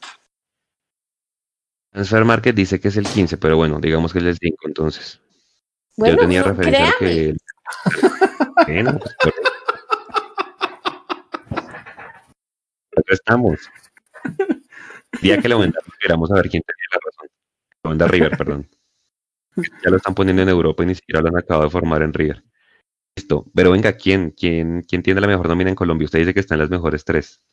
¿Quiénes son los dos que están por yo, yo, yo primero hablo, hablo por, la, por la nuestra eh, y creo que el ejercicio que se tiene que hacer, lo voy a empezar pensando en, lo, de, en lo de Chico, es la, la nómina titular, el 11, y si alcanza para generar otro equipo, un equipo B y qué tan competitivos pueden llegar a ser los dos. Y ahí podremos saber y entender si tenemos una buena nómina o si tenemos 11 o, 15 y el resto son, son ahí eh, eh, contrataciones o, agregados. Eh, en la página de la, de la DIMAYOR ya está la de la nómina. ¿Se acuerdan que el año pasado hicimos el ejercicio de entrar y revisar uno por uno? Y que encontramos que habían puesto a, voy a exagerar, a Wilker Fariñez de delantero. Eh, pues imagínense que para el 2021 otra vez pasó. Eh, Jorge Rengifo es defensa en la planilla de la Mayor del 2021. Eh, Andrés Ginas es delantero. Omar Bertel también. Omar Bertel también es delantero. A Felipe Vanguero lo ponen de volante, Andrés Felipe lo ponen de volante. A Cleaver lo pusieron de defensa. A Daniel Ruiz le pusieron una posición que no es la única que aparece en toda la planilla y es pivot. A Daniel Ruiz le pusieron pivot. Pivot, sí, sí, sí, pivot. Eh, y, bueno, pero entonces para, para, para revisar rápidamente, Cristian Vargas y Juan Moreno en el arco. Defensas de verdad, ¿verdad? Felipe Vanguero, Omar Bertel, Matías de los Santos, Andrés Ginas, Breiner Paz, Elvis Perlaza, Andrés Felipe Román, Juan Pablo Vargas. Volantes Juan Camilo García, Freddy Guarín, Harrison Mojica, Cliver Moreno, Juan Carlos Pereira, Emerson Rodríguez, Daniel Ruiz, eh, Macalister Silva y Steven Vega. Delanteros Diego Abadía, Cristian Arango, Edgar Guerra, Ricardo Márquez, Jorge Rengifo, Juan Camilo Salazar, Jader Valencia y falta que aparezca en la planilla, porque lógicamente no se ha hecho ese proceso, eh, Fernando Uribe. Si vemos esta nómina y luego usted ve la titular, yo no me animo a decir que estamos en el top 3 de las, de las nóminas más grandes de este país en este momento. Eso es parte del humo que nos quieren vender, porque al final el papel aguanta todo. Eh, este, esto que acabo de leer puede que no me diga mucho, pero si al final terminamos siendo campeones, ¿qué vamos a decir? Pues sí, terminaron siendo el mejor equipo del año o del semestre. De pronto no la mejor nominal, no era más rimbombante, no la más cara, no la que más genera clics, pero, pero no, hay que, no hay que tragar entero y no hay que dejarnos eh, embaucar. O sea, yo, yo no creo que seamos, eh, no creo que estemos en el top 3 de, la nómina, de las nóminas de, Colombia. No, no, no creo. Y es que además, y es que además está hablando es justamente de eso, de nómina, y que uno en la nómina lee el jugador, lee el rendimiento y demás. Después, ¿cuál es el mejor equipo? Lo va a decir únicamente el campeonato, porque acá ya están diciendo, ok, Junior, miren, perdió. Ok, si Junior perdió el partido, el primero, Millonarios lo ganó, pero eso no quiere decir que Millonarios ya va a ser campeón y Junior entonces va a quedar por fuera, por fuera de los ocho. Acá estamos viendo el tema de las nóminas y para mí por encima en ese momento está Junior y está también un, un nacional hasta de pronto la de América Perú. Pero terceros o cuartos. Del Cal. Eh, eh, Mapi, tienes toda la razón. El primer partido no te dice nada. El primer partido, y menos, y menos después de, de, una pretemporada y con este tema del COVID tan atípico, todo. El primer partido no te dice nada. Además que, además que tenemos que tener en cuenta también que en el camino hay jugadores que para todos los equipos se pueden lesionar, pueden ser bajas por uno por lo otro. Eso cambia mucho. No sabemos si este COVID también va a hacer que nuestro calendario cambie. Y otra cosa, y es que acá siempre lo decimos, en esta liga puede ganar un equipo con un... Miren lo que pasó con América. O sea, América no iba a clasificar, fue por Cúcuta. Por, por ese tema de, de los tres puntos que le dan, que, que se mete a los ocho, por el COVID, porque enfrentó a rivales como Nacional, que en un partido no tenía nueve de sus jugadores, entonces Acá las variables son muchísimas y ahora al inicio sí es labor de nosotros decir qué nóminas creemos que son las mejores, pero eso no indica que al final del torneo la mejor nómina termine siendo campeona o el mejor equipo. Aquí me está, nos está diciendo Cartucho que faltan jugadores en esa lista. Esa lista es la que está en este momento en Di Mayor. Sí, no es una lista que hayamos hecho nosotros, pero es la lista que está en Di Mayor. aclararlo. Es que eh, Cartu tiene el afán de sacar la lista completa. Él me pidió ayuda esta mañana, yo le decía completa todavía, eh, haciendo referencia a lo siguiente. En el tercer tiempo del, del, partido con Envigado, nosotros mostramos en el reglamento que dice que son 30 jugadores. En este momento, como usted bien mencionó, hay 26, van a ser 27 con Uribe. Exacto. Eh, tengo, yo tengo una duda porque es que me toca, tengo que buscar esa bendita circular 005 que no la he encontrado, porque es que hay gente que dice que sí son 30, pero que esos 30 son 5 sub 23. Hay gente que dice que no, que son 30, 30. ¿Usted tiene la circular? Eh, no, no, pero si es, es verdad los sub-23. No tengo la circular. Entonces, si, son, si son 30, son 5 sub-23, entonces empezar a jugar con las posibilidades. Otra cosa, ya salió la, el reglamento de inscripción de jugadores para la Supercopa Juvenil, la quieren jugar este año, así el COVID esté en la mala. Y, entonces los jugadores que se inscriban para la Supercopa también podrán ser tenidos en cuenta para el plantel profesional. Entre esos están Brochero, creo, Dewar Victoria, eh, los que llegaron, Juber y Beckham David, eh, el tercer arquero, todos ellos son jugadores que por su, Santiago Cantillo, que, que por su naturaleza de sub-20 están ahí. Y el otro tema es que hay jugadores como por ejemplo Orles Aragón y Nicolás Murcia, que en un principio parecía que no iban a ser tenidos en cuenta, pero ya los llamaron y están entrenando. No sé si les alcance para que los inscriban, pero sí están entrenando. Entonces, por eso lo que dice Edu es verdad. La, la, nómina es la que está en Di Mayor, a la espera de, de si se terminan de inscribir esos 30 jugando y los con que los están ahí entrenando, Mecho, ¿no? Exactamente, no sé, un Beckham, un, un Juber, un Dewar, alguno de ellos también. Uh -huh. Exacto. Eh, Juanse, yo le contesto, para mí no somos la mejor nómina del país, no tenemos la mejor nómina del país, pero en parte es porque estos jugadores recién están empezando a debutar, se están consolidando, dejaron una gran impresión el año pasado y por eso yo siento que los rivales sí miran a Millonarios con respeto. Después de lo que pasó del 3-0 Nacional, de la victoria del América, de lo que hicimos con el Cali, Siento que los rivales sí miran a esta nómina con respeto, pero no es la mejor del país. Junior está mejor en nombres, Nacional está mejor en nombres, Medellín creo que está mejor en nombres, el Deportivo Cali puede ser que de pronto esté mejor en nombres, tal vez el América. Hay gente que está diciendo incluso que Santa Fe, por la base del subtítulo más lo que trajo, porque se le fue Zambuesa, pero trajo a Rangel y a Sherman, entonces eso es relativo, pero sí pienso y me remito a lo que dije al principio del programa, las nóminas unidas ganan títulos y este equipo hay que tenerle cuidado porque este equipo está muy unido y tiene hambre sobre todo. El hambre que tiene la nómina de millonarios es importante. Yo sí le digo una cosa, sí tenemos, sí tenemos el, el, el mejor o por lo menos uno de los mejores laterales derechos del país en este momento, eso sí lo tenemos y se lo puedo decir con toda la tranquilidad del mundo. Eso sí, se lo puedo decir. Y, y, me gusta que ya estén hablando de Andrés Felipe de Selección Colombia, pero también me gusta más que a él le preguntaron hace un tiempo, por eso él dijo, a mí no me mareas, más o menos fue lo que dijo, el tema de selección. Eso habla muy bien Eduardo, y usted, y usted habla de, de, de Romania, además de que juegan niños, pues es bogotano, ya tenemos el, el video justamente de Macalister hablando de los jugadores eh, bogotanos de Millonarios ah, convocados entonces a la selección. Si Nico lo puede poner, porfis.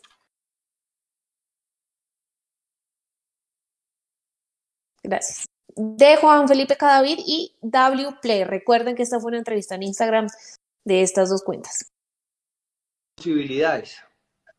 Y ahí era donde yo, donde yo decía ahorita la, la persistencia o la insistencia que uno como jugador o como persona en cualquier ámbito del mundo tiene que tener para, para cumplir sus sueños o sus metas o sus objetivos. Y yo creo que el jugador bogotano cuando normalmente uno de, de rolo va a probar a la equidad, a Millonarios, a Santa Fe, y son pruebas que pues todos conocemos acá de mil, de mil quinientos jugadores. Y si ya le dicen no en una de esas tres opciones, o sea, para uno ya no está la posibilidad, normalmente para el jugador bogotano se acabó la posibilidad de, de llegar a un equipo profesional o de jugar. Entonces yo creo que, que hace falta un poco de persistencia y, de, y, que, y que se nos quite esa, como esa, ese calificativo que tenemos los jugadores rolos de cómodos. Mm. Porque normalmente ir uno a otra ciudad sin ser de un equipo profesional es muy duro, es muy duro porque eh, es complicado el jugador rolo como lo tildan por fuera, que es cómodo, que es frío, que, que no siente, que, pero la verdad que acá hay personas y jugadores que se esfuerzan mucho y, y que tienen mucha capacidad. Contamos con una, no sé si somos la ciudad con más canchas en, en, Colombia, no, no, no sé, pero supongo que sí estamos en el top 3. Entonces, por cantidad de canchas, de terrenos, de posibilidades, de torneos, yo creo que sí tiene que haber más jugadores rolos en el fútbol. Sí, y ahí hay un tema, Maca. Yo, yo pues bueno, yo soy de familia paisa, pero yo soy bogotano y, aquí he vivido. Perdón, perdón, aquí estábamos discutiendo en interno, yo debo hacer una fe de ratas, el, el porcentaje que le entra a Millos por la, por la venta de, de, de, de, Jorge Carrascal, no Rafael. a Rafael lo dimos en parte de pago por Montoya y ya sabemos lo que pasó después. Eh, eh, efectivamente, Efectivamente es menos del 5% y corresponde también a los clubes que en los que haya estado. Es más o menos como el, entre el 1.5 y 2. Eh, ¿Por qué dije el 20? Porque en el, en el chat de Facebook están preguntando que cuánto tiene Millos de el Santiago Mosquera y la cifra si es entre el 15 y el 20%. Eso está en actas de junta que se dijo en la asamblea del año 2019. Es creo que sobre el único pero, jugador. Pero se, se, confundió usted muy mal porque los dos jugadores son muy diferentes, de verdad. Uno está en Argentina y el otro está bien lejos. Y es que eso de leer chats al tiempo y, y, y, hablar sí lo desconcentra uno, pero es verdad, o sea, por el único jugador que Millonarios tiene derechos de, deportivos vendidos es sobre Harold Santiago Mosquera en este momento y sobre John Duque, que son los únicos que están en el ministerio. Exactamente, pues porque Wilker, Wilker, a ver, Wilker, el Lens la situación entiendo y corríjanme ustedes, él se fue libre, ¿no? O él se fue a préstamo y tiene que volver. No sé cómo es la situación ahí de, de Fariñez Mecho. Él, tiene contrato hasta 2023. Él tiene contrato con... Es que en situaciones normales, o sea, como estaba planteado a mitad del año pasado, tiene contrato con Millos hasta 2023 y se había ido a Lens a préstamo y Lens fijo iba a ejecutar la opción de compra en junio.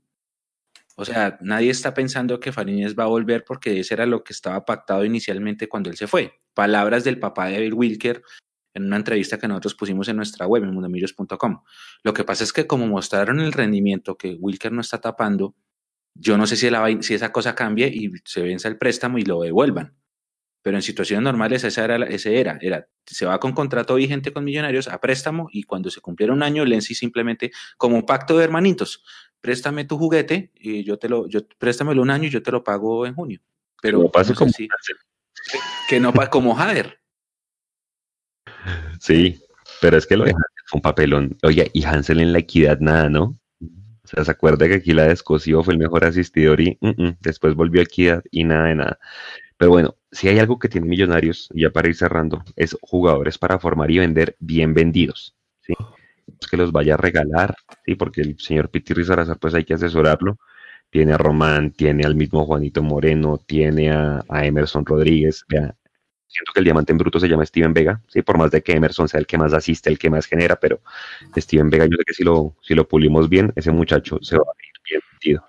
Pues, hay que cuidar mucho la cartera y sobre todo venderla bien, pero como dice Serpa, ojalá sea en serio, eh, tenerlos unos dos años, un año, para que hagan un proceso bien hecho y se formen sobre todo de acá, de la cabeza, que es donde hace falta, porque miren lo que está pasando con los jugadores en River, en Boca. ¿Listo? Pero es que yo no creo, Juanse, que, que financieramente el equipo esté para aguantar eso. O sea, yo no creo que el socio mayoritario quiera seguir poniendo y poniendo y poniendo plata sabiendo que tiene una oferta para ganarse unos yo creo que lo van a hacer. O sea, ya, ya, el equipo está dando pérdidas todos los años y ahora más sin taquillas. Yo me imagino que oferta que llegue. Por eso yo creo personalmente que no ha llegado ninguna oferta por Emerson. Personalmente, yo creo que es verso, pero pues yo creería que por temas de caja, si llega algo de una Álvaro que está preguntando ahí que si estamos seguros de la cifra de Jaro Santiago, yo le quería preguntar a él que sí, pues, Machado final. Teníamos, teníamos el 50% de, de, Harold y como se terminó el contrato en Dallas, cero, cero, queda libre el jugador. de Somos unos duros, ¿no? Somos unos duros, weón. O sea, vamos. Venga, si va a ser para que lo hagamos así, no, no salgamos de nadie. O sea, Andrés Felipe Rojas que se pensione en Millonarios. o sea, es mejor. Maestro. Qué cosa. ¿Qué Imagínese. ¿Qué iba a preguntar, Juanse? No, ya que. ese mismo caso fue el de Machado. Literal. Por Machado teníamos el 20 y, y, y Álvaro, ahí corríjame. Por Machado llegamos a tener el 20 en la asamblea del 2019. y también, chao. acabó el contrato y no vimos nada de eso. O sea, ahí sí, ahí sí preferible venderlos entonces biches, como se vendió a Carrascal, que jugó dos partidos de copa y se fue. O sea, es que hermano, ahí es donde uno dice, tienen que conocer esta vuelta. Pero bueno, señores, para cerrar eh, sus mensajes. Nico, le mandé ahí un, un chatcito ahí al interno, no sé si alcanzó a verlo. Un mensaje de, de Juan Sebastián Zapata. Mientras eso. Ah, el mensaje de eh, Mapi, sí, que por favor se lo pasen. Si ya, si ya no alcanza a sonar, se lo mandamos por interno. Sí, Juan se vea, le está diciendo que sí, que efectivamente fue lo mismo con, con Machado. Que efectivamente. Ya podemos tirar esa primicia, Álvaro, o sea, estamos seguros para tirarlo mañana a primera hora. O sea, venga, yo contando. Mire, no, no va a poder dormir Juan Sebastián, Lo dejaron jodido. No. Juan Sebastián está en la nube. Yo, sin ser accionista y nada, literal, yo contaba con esa plata para el club. o, sea, o sea, dependemos de que vendan a Duque. No puede ser. Y bueno, no puede. Sí. Y ajá, ah, eso, favor. E, eso sería. Y Viviana acá está recordando el caso Salazar, que tenemos todas las, las armas para ah, esa demanda. Millones de dólares tirados a la basura. es, que somos, es que somos más buenos que el pan, de verdad. no, tranquilo, Lorenzo, no, no vamos a pelear, devuelve al jugador, no pasa nada. Va. Menos mal María Paula se dio la conversación, vea, nos enteramos de eso, si no nos, no, si no nos hubiéramos puesto a hablar del tema de los derechos de formación, ni nos enteramos por Álvaro lo dejaron Santiago, qué pesar ya está el mensaje para este. Sí, ya está, ya está, ya está, ya está listo, Nico. Sí, sí. Pero yo necesito que lo podamos ver aquí en interno, hermano. ¿Cómo hacemos? Ahí va, ahí va. Va el audio. La recuerdo sin azúcar y sin crema y sin excusas. La recuerdo en la mañana despertándose en mi cama. La recuerdo en la pereza de una rutina que empieza. La recuerdo preocupada por lo que no vale nada. La recuerdo en sus dilemas entre cuentas y poemas. En el ruido de la calle, perdida siempre en los detalles. La recuerdo sin vergüenza la recuerdo en un segundo que llegó a lo más profundo y dejó en mi corazón la marca de su amor en solo un segundo. ¿Cómo fuimos a parar cielo este lugar en solo un segundo? Es un detalle para María Paula para este año nuevo. Espero tener el gusto de verlos en los próximos meses, invitarlos a mi casa asadito a todos y que puedan transmitir un partido desde aquí le armo toda la logística para que puedan transmitirlo desde acá, comer asadiño, estar tranquilitos, relajados. Y nada, muchachos, eh, cuidémonos bastante. Pido oración por mi padre y por la salud de aquí la familia. Yo oro por ustedes siempre, cuando ustedes temas de oración, cuando estoy siempre, siempre oro por ustedes y la salud de ustedes y sus familiares. No crean que los aprecio y los quiero. Dios los bendiga. Piensen mucho, ¿vale? Qué grande. Ese asado también tiene que ir con karaoke entonces. Oigan, sí, de verdad, muchas gracias. De verdad, gracias por, ese, por esa cantada. Que no cualquiera se atreve. Y, y, de verdad, gracias por estar acá conectado.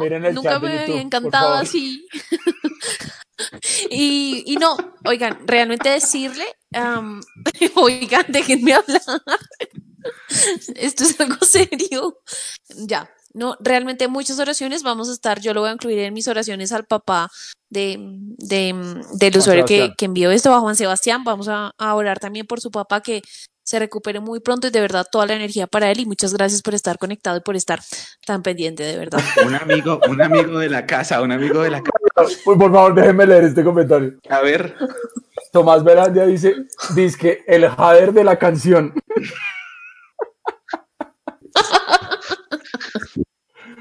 Juan Sebastián, allá vamos a estar, yo se lo prometí a usted. Sí. Estaremos en Zipaquirá. Mucha gente, mucha gente diciendo que se puso Haciendo el asado, eh, transmitiendo. Eh, y gracias por la buena onda, gracias por la buena energía. Ya con esto yo me despido. Gracias por, por las oraciones, siempre son bien recibidas. Eh, a todos ustedes, a toda la gente que estuvo conectada con nosotros hoy, que se divirtió con nosotros, que se emberracó con nosotros, que nos ayudó con la encuesta, que se ilusionan con este Millonarios. Gracias a todos por estar ahí.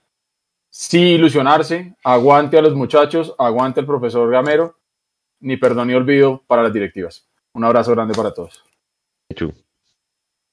Muchísimas gracias a todos, a todos, a todos. De nuevo, les vamos a dejar el link al final para que voten camiseta, si, para que voten, no, para que llenen la encuesta, perdón. Se pueden llevar esta camiseta original, la de Brainer, ya dejamos otra vez el link para, para que se metan y la diligencien. Queremos saber su opinión de todo, lo que les gusta, lo que podemos mejorar, lo que no les gusta, todo sirve, cualquier comentario vale. Muchísimas gracias a todos de nuevo. Mi invitación es la misma. Tenemos que creer mucho en este proceso, en Gamero.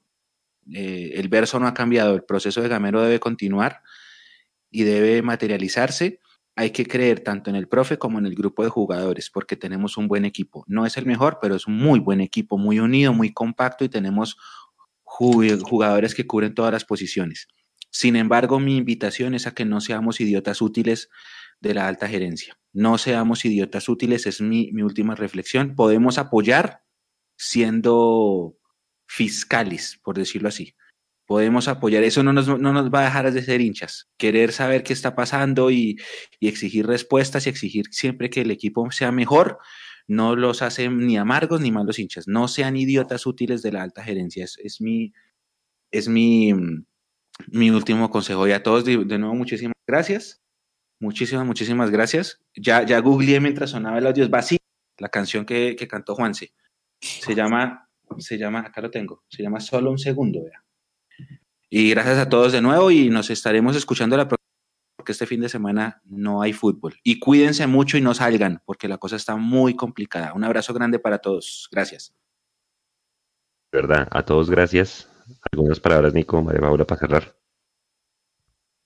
Sigue, muchas gracias a todos por, por conectarse, perdóname, Nico. Em, y con, como Macalister dice, el grupo tiene muy buena energía y yo creo que es importante que no solo se contagie el grupo, sino que los hinchas también nos contagiemos de buena energía y dejemos de estar eh, peleando todos los días, formando polémicas por allá en Twitter, que unos que los otros. Entonces yo creo que eso empieza también desde nosotros, en generar un muy buen ambiente y por favor no vayan a las concentraciones del equipo. Em, esto está muy duro, yo perdí a mi tío ayer, mi tío no salía nunca, entonces realmente es bastante duro, así que de verdad no salgan y generemos todos muy buena energía, que eso al fin y al cabo también le, le llega al equipo. Bueno, gracias a, toda la gente que se conectó, a todos los que han llenado la encuesta, verdad, muchas gracias por ayudarnos a crecer muchísimo más. Y estoy aquí rápidamente en Twitter y Oscar Vanegas dice, quien no tenga la ficha de la 15 la pared al estilo de Eduardo no es hincha fiel. Ahí están Ahí notaron el afiche. Yo aquí también tengo mi afiche de Millos para que lo vean. Entonces, cuéntenos en el chat quién más tiene su afiche, quién más tiene decoraciones de Millos en, su, en sus lugares de residencia. Y ya, muchas gracias a todos los que se conectaron. Nos veremos en un próximo programa.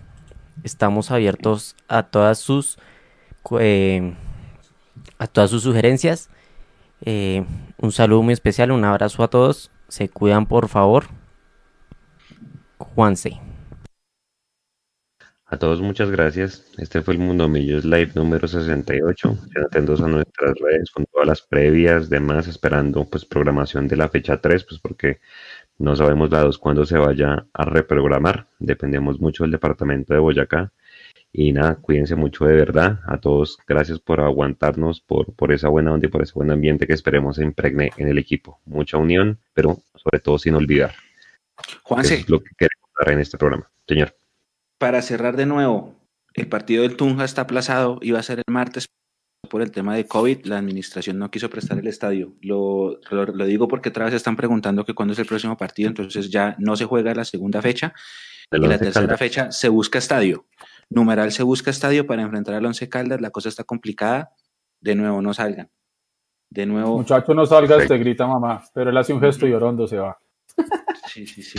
Exactamente. En el chat nos, nos están pidiendo el, intro, Mechu. Entonces, ahorita apenas se acaba el programa, van a poder disfrutar del intro. ¿Suena de nuevo? Perfecto. Eh, para la gente que no sabe, Nico le hizo un ajuste al intro, le metió más calidad. Bueno, Nico sabe bien qué fue lo que hizo. Yo solo sé que le metió más calidad. Lo puede explicar si quiere usted.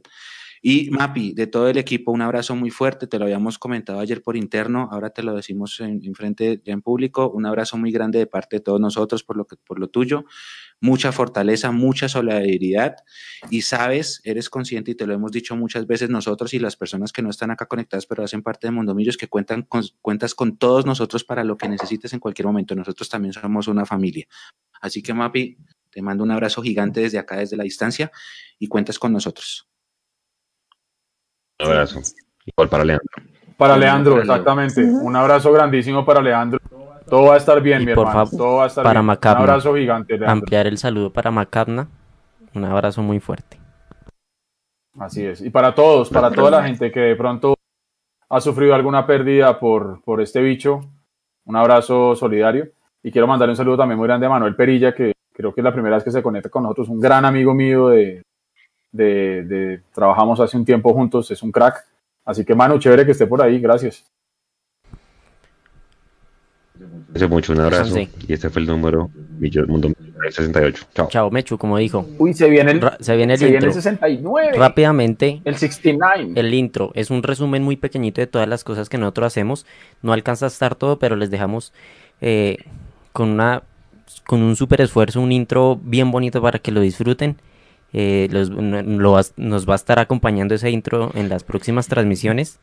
Va a ser, se va a volver como un himno de Mundomillos antes de las transmisiones, entonces disfrútelo. Chao, chao.